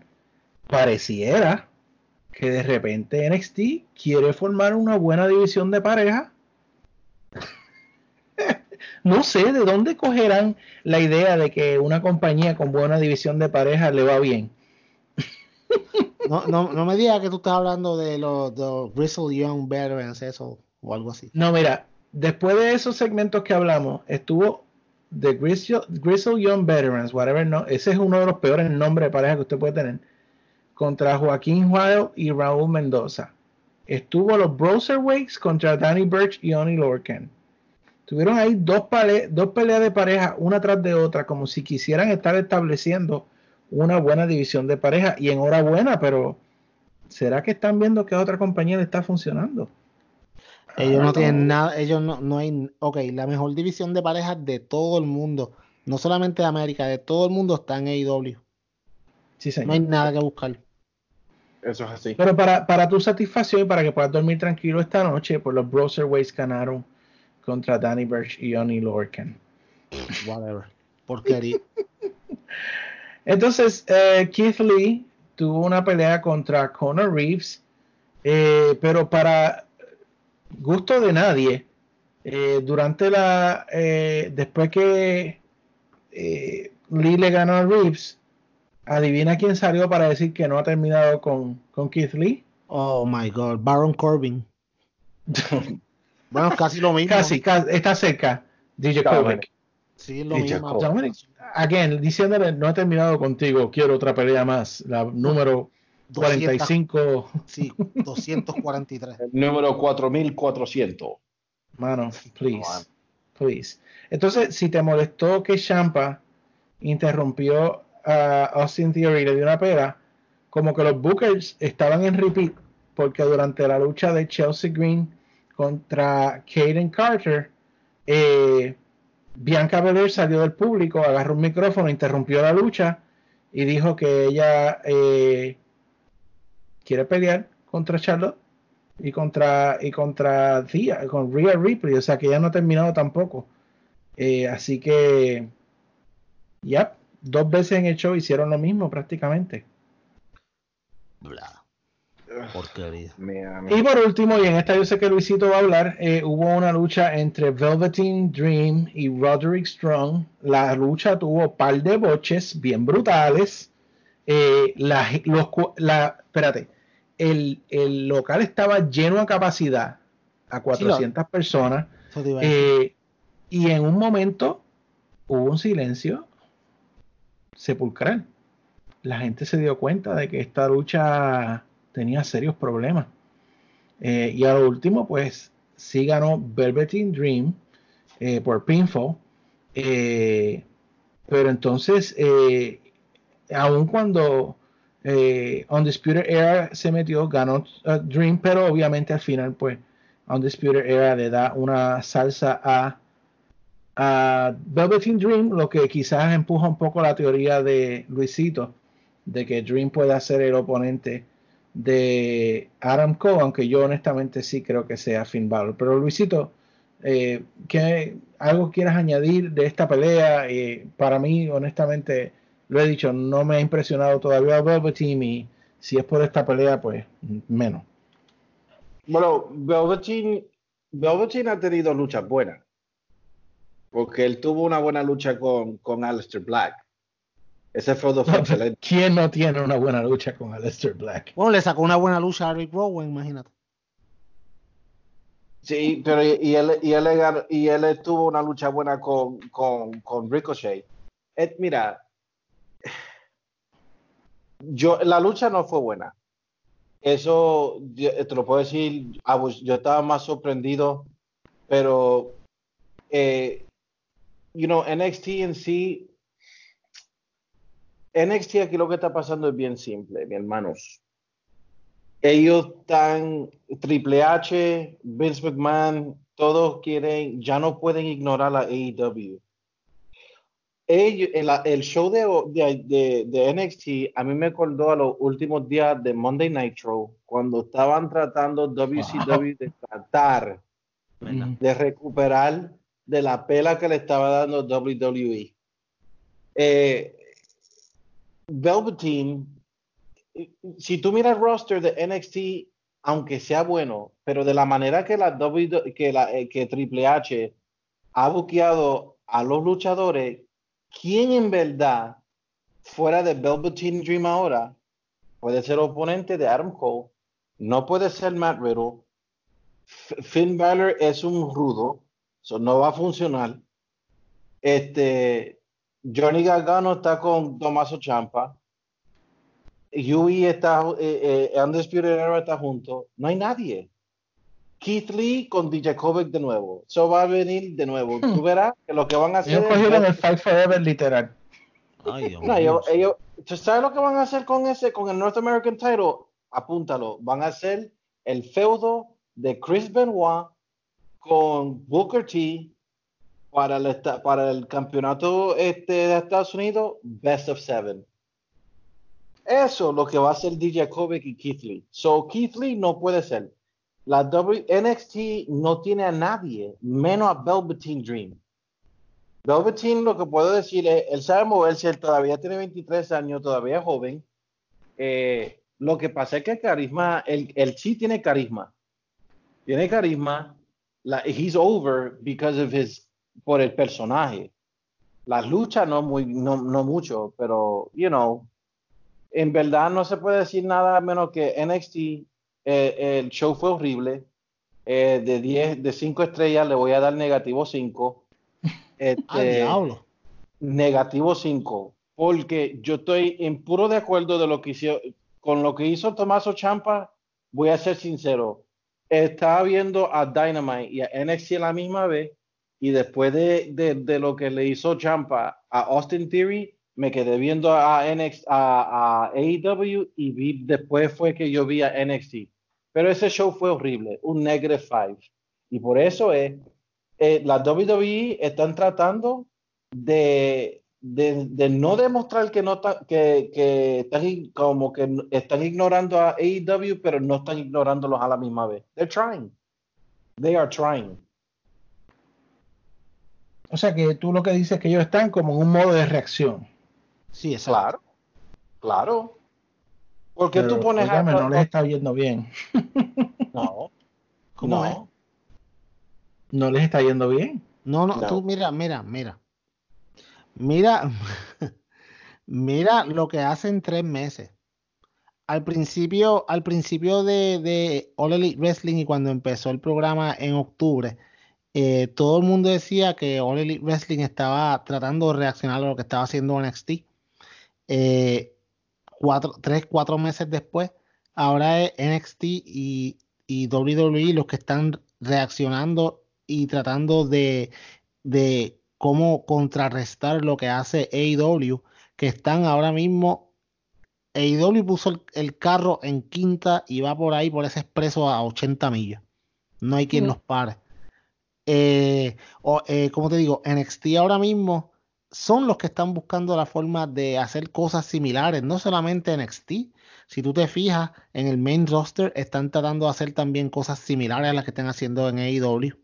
Eh, y eh, eh, mucha gente por ahí se pasa diciendo, ah, que tú sabes que supuestamente que AEW y, perdóname, que NXT como tal, eh, ellos, ellos lo que tienen es 700 mil personas porque están en el, en el, ¿cómo te digo? En, en el, ay Dios mío, en ese estadio, en el Full Sail. Mano, ¿tú sabes qué? Cuando un show es bueno, aunque así tengan al frente de 100 personas, tú vas a querer verlo. Pero Sí. esto no son las, esto no son las 500 personas. Estos son que todas las semanas, todas, mano, no te miento, no te miento. Yo puedo ir para atrás cinco meses, cuatro meses, tres meses, y cuando se acaba AEW y yo lo cambio a NXT, siempre al final hay un miembro de Undisputed Era. Siempre. Cierto. es lo mismo. Por eso es que a mí no me gusta tanto NXT, porque es lo mismo, lo mismo. Las historias no están muy bien hechas. eh, No. la- la- los feudos, cogen un feudo, ay, pelearon bien, déjalos peleando un mes o dos. Están Dos, haciendo, tres, mano, cuatro. fíjate, están haciendo, están buqueando, lo están empezando a buquear como los shows del main roster. De WWE roster, ya. Yeah. Y es, lo están dañando. Siempre dije, NXT se debió quedar en el network. ¿Sabes qué? ¿Quién rayos cuando el network se, cuando, cuando saquen, ¿cómo te digo? Cuando el network se vaya al free tire, ¿quién va a pagar para solamente ver eh, NXT? Si lo puedo ver en la televisión gratis, ¿para qué lo voy a pagar? el- Por eso es que están perdiendo tanta suscripción. Y ¿Sabes? si van a vender los derechos de pay-per-view va a ser peor. Nadie Pero va a si- querer pagar eso. Miran- si ustedes miran bien, la prueba de que Triple H y la WWE ya saben y le tienen miedo a AEW es bien una prueba. El Royal Rumble de las mujeres, el, Royal, el concepto del Royal Rumble fue siempre el que gana el Royal Rumble iba a ser el main event de WrestleMania. Para los hombres y para las mujeres. ¿Qué fue lo que hicieron? NXT. Charlotte le ganó a, a 29 personas.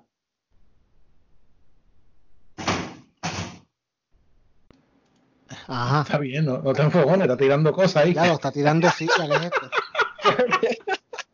Charlie, dije, ¿qué es lo que pasó aquí? Vamos. Eh, Charlotte ganó el Royal Rumble y ¿qué es lo que va a pasar? NXT. ¿Por qué pusieron a NXT a WrestleMania? Si, si AEW no es tan serio y la jornada es largo, como dice el atorrante Triple H, dime por qué es, dime por qué es que pusieron a NXT ahora el takeover. ¿Qué es lo que va a pasar? No va a haber campeonato de mujeres. Eso sería, eso, o sea, ya el takeover de WrestleMania ya le quitaron a las mujeres la, la oportunidad. ¿Por qué? Porque Charlotte. ¿Y qué bueno que va a pasar? Charlotte va a ganar NXT, el título. Watch. Sí, y van a tener a Charlotte ahí en NXT y luego traerán otro y eventualmente eh, será como un mini SmackDown o un mini Raw para tratar de ganar otra vez los miércoles. Negativo. Pero esa fue la semana de lucha, mucha lucha esta semana. Llegamos ya a las dos horas de show. Así que muchachos, eh, por mi parte, yo creo que ha sido muy emocionante. Eh, estoy muy emocionado con Dynamite, al rumbo hacia dónde va. Estoy muy triste con WWE y el camino a WrestleMania que parece que está, tiene más hoyos que la Valdeoroto y de Castro en Puerto Rico, que es una avenida que está llena de hoyos. Eh, y está bien difícil, honestamente, digerir este WrestleMania eh, y lo que pintan como cartelera. ah, me alegra que no gastamos dinero en ir a Tampa. Yeah. Así que por mi parte me despido. Le doy gracias a todos por su apoyo como siempre. Eh, síganos en nuestras redes sociales. Ya no solamente está eh, Twitter, Instagram con el handle ECD Podcast y facebook.com slash ECD Podcast. Ahora puede ir a www.ecdpodcast.com donde va a ver ahí todas las redes, va a ver todos los sistemas para conectarse y eh, bajar nuestro podcast eh, y eh, nos puede dejar hasta sus comentarios en la misma página. Así que gracias a todos por el apoyo. Estamos en construcción, la seguiremos mejorando y nos vemos la semana que viene. Dejo entonces a Peyot para que luego le pase a Luisito que cierre este episodio. Eh, sí, mano, eh, gracias a todos por escucharnos. De verdad que, como siempre digo, es un placer eh, sentarme a hablar con estos dos compañeros de lucha libre y destruir a quien merece ser destruido y alabar a quien merece ser alabado. Esto es, es así. Eh, y una, una primicia que, pues, obviamente nadie lo sabe, pero eh, si usted, mire, mi gente, hágame caso. Vaya a www.sdpodcast.com. Ya esta semana sale la primera columna del detector de atorrantes. Uy, Sí. Esta semana sale. yo quiero ver Así, eso. así que si usted quiere leerla, usted quiere reaccionar, usted se quiere reír un buen rato eh, con una columna Pregunto, ¿van a haber screenshots? hay screenshots. Ay, ay, ay. So, si usted quiere reírse un rato de, de pues, y ver de una forma jocosa lo que, lo, cómo aquí nosotros detectamos los atorrantes y lo que, mira, atorrantes, lo que yo quiero es llevarte por el camino del bien, pero es que es bien difícil bregar contigo. Educarte, educarte. llevarte por el camino del bien, pero usted tiene que ir a www.sdpodcast.com. Obviamente nuestras redes sociales también, este Facebook, Twitter, eh, Instagram, eh, SD Podcast en todos ellos. Eh, miren, ya yo no, lo voy, a- yo no lo voy a decir nada más, lo voy a decir hoy porque pues si usted quiere enterarse de las noticias, no rumores, no como aquel que pega las noticias y después dice, lo dijimos hace cuatro meses, oh, viste cómo la pegué. Claro, toda, to- siempre tiene 50% de probabilidades, o la pegas o no, así cualquiera, a que no dices todas las que fallas. Exacto. Eh, Ya, Luis, tú pero- estás, estás encendido. ¿y ¿Tú, tú No. cómo tienes que ir a acostar? No, no, no, no, no, no, es que las cosas hay que decirlas como son, pero usted va a facebook.com slash sdpodcast y ahí usted ve noticias verificadas, no rumores, aquí no hablamos con rumores, aquí hablamos con las cosas como son, verificadas, ya cuando están probadas, no venimos a lo loco para que usted vaya con sus amigos y no sea un atorrante más. No se le, eh, le agradezco nuevamente a todos y les dejo a Luisito para que despida el programa. Luisito, welcome back. Ya era tiempo, no sé qué va a hacer con todo ese dinero que has estado ganando todos estos días, pero eh, tú sabes, puedes pagar, pagarte a little bit of the bubble o algo. Like we're gonna call him Ted DiBiase now. Sí, muchacho. Le paso a Luisito para que, para que programa. money, money, money. Gracias a todos, gracias a mi hermano. Um, it's good to be back. Este, síguenos. Este, yo voy a permitir que la columna de la torra- el detector de la pase primero porque nosotros en ECD pues no creemos en double main events. Porque nosotros no somos como la WWE nosotros le damos el banquete mejor siempre. So, vamos a con eso primero con los screenshots, luego vamos a hacer más información ahí para las noticias si lo quieres escuchar primero y seguro en ECD Podcast y los restaurantes pues le digo esto join the Dark Order uy hasta la semana que viene Digo, a ver si al, al fin ganan, ¿verdad? Ay, Dios. El Salter One llega ya mismo y esto todo va a cambiar. Es que ustedes no, no- tienen que, tienen que abrir la mente más. Ábrete, déjate llevar, déjate llevar. No, no está bien.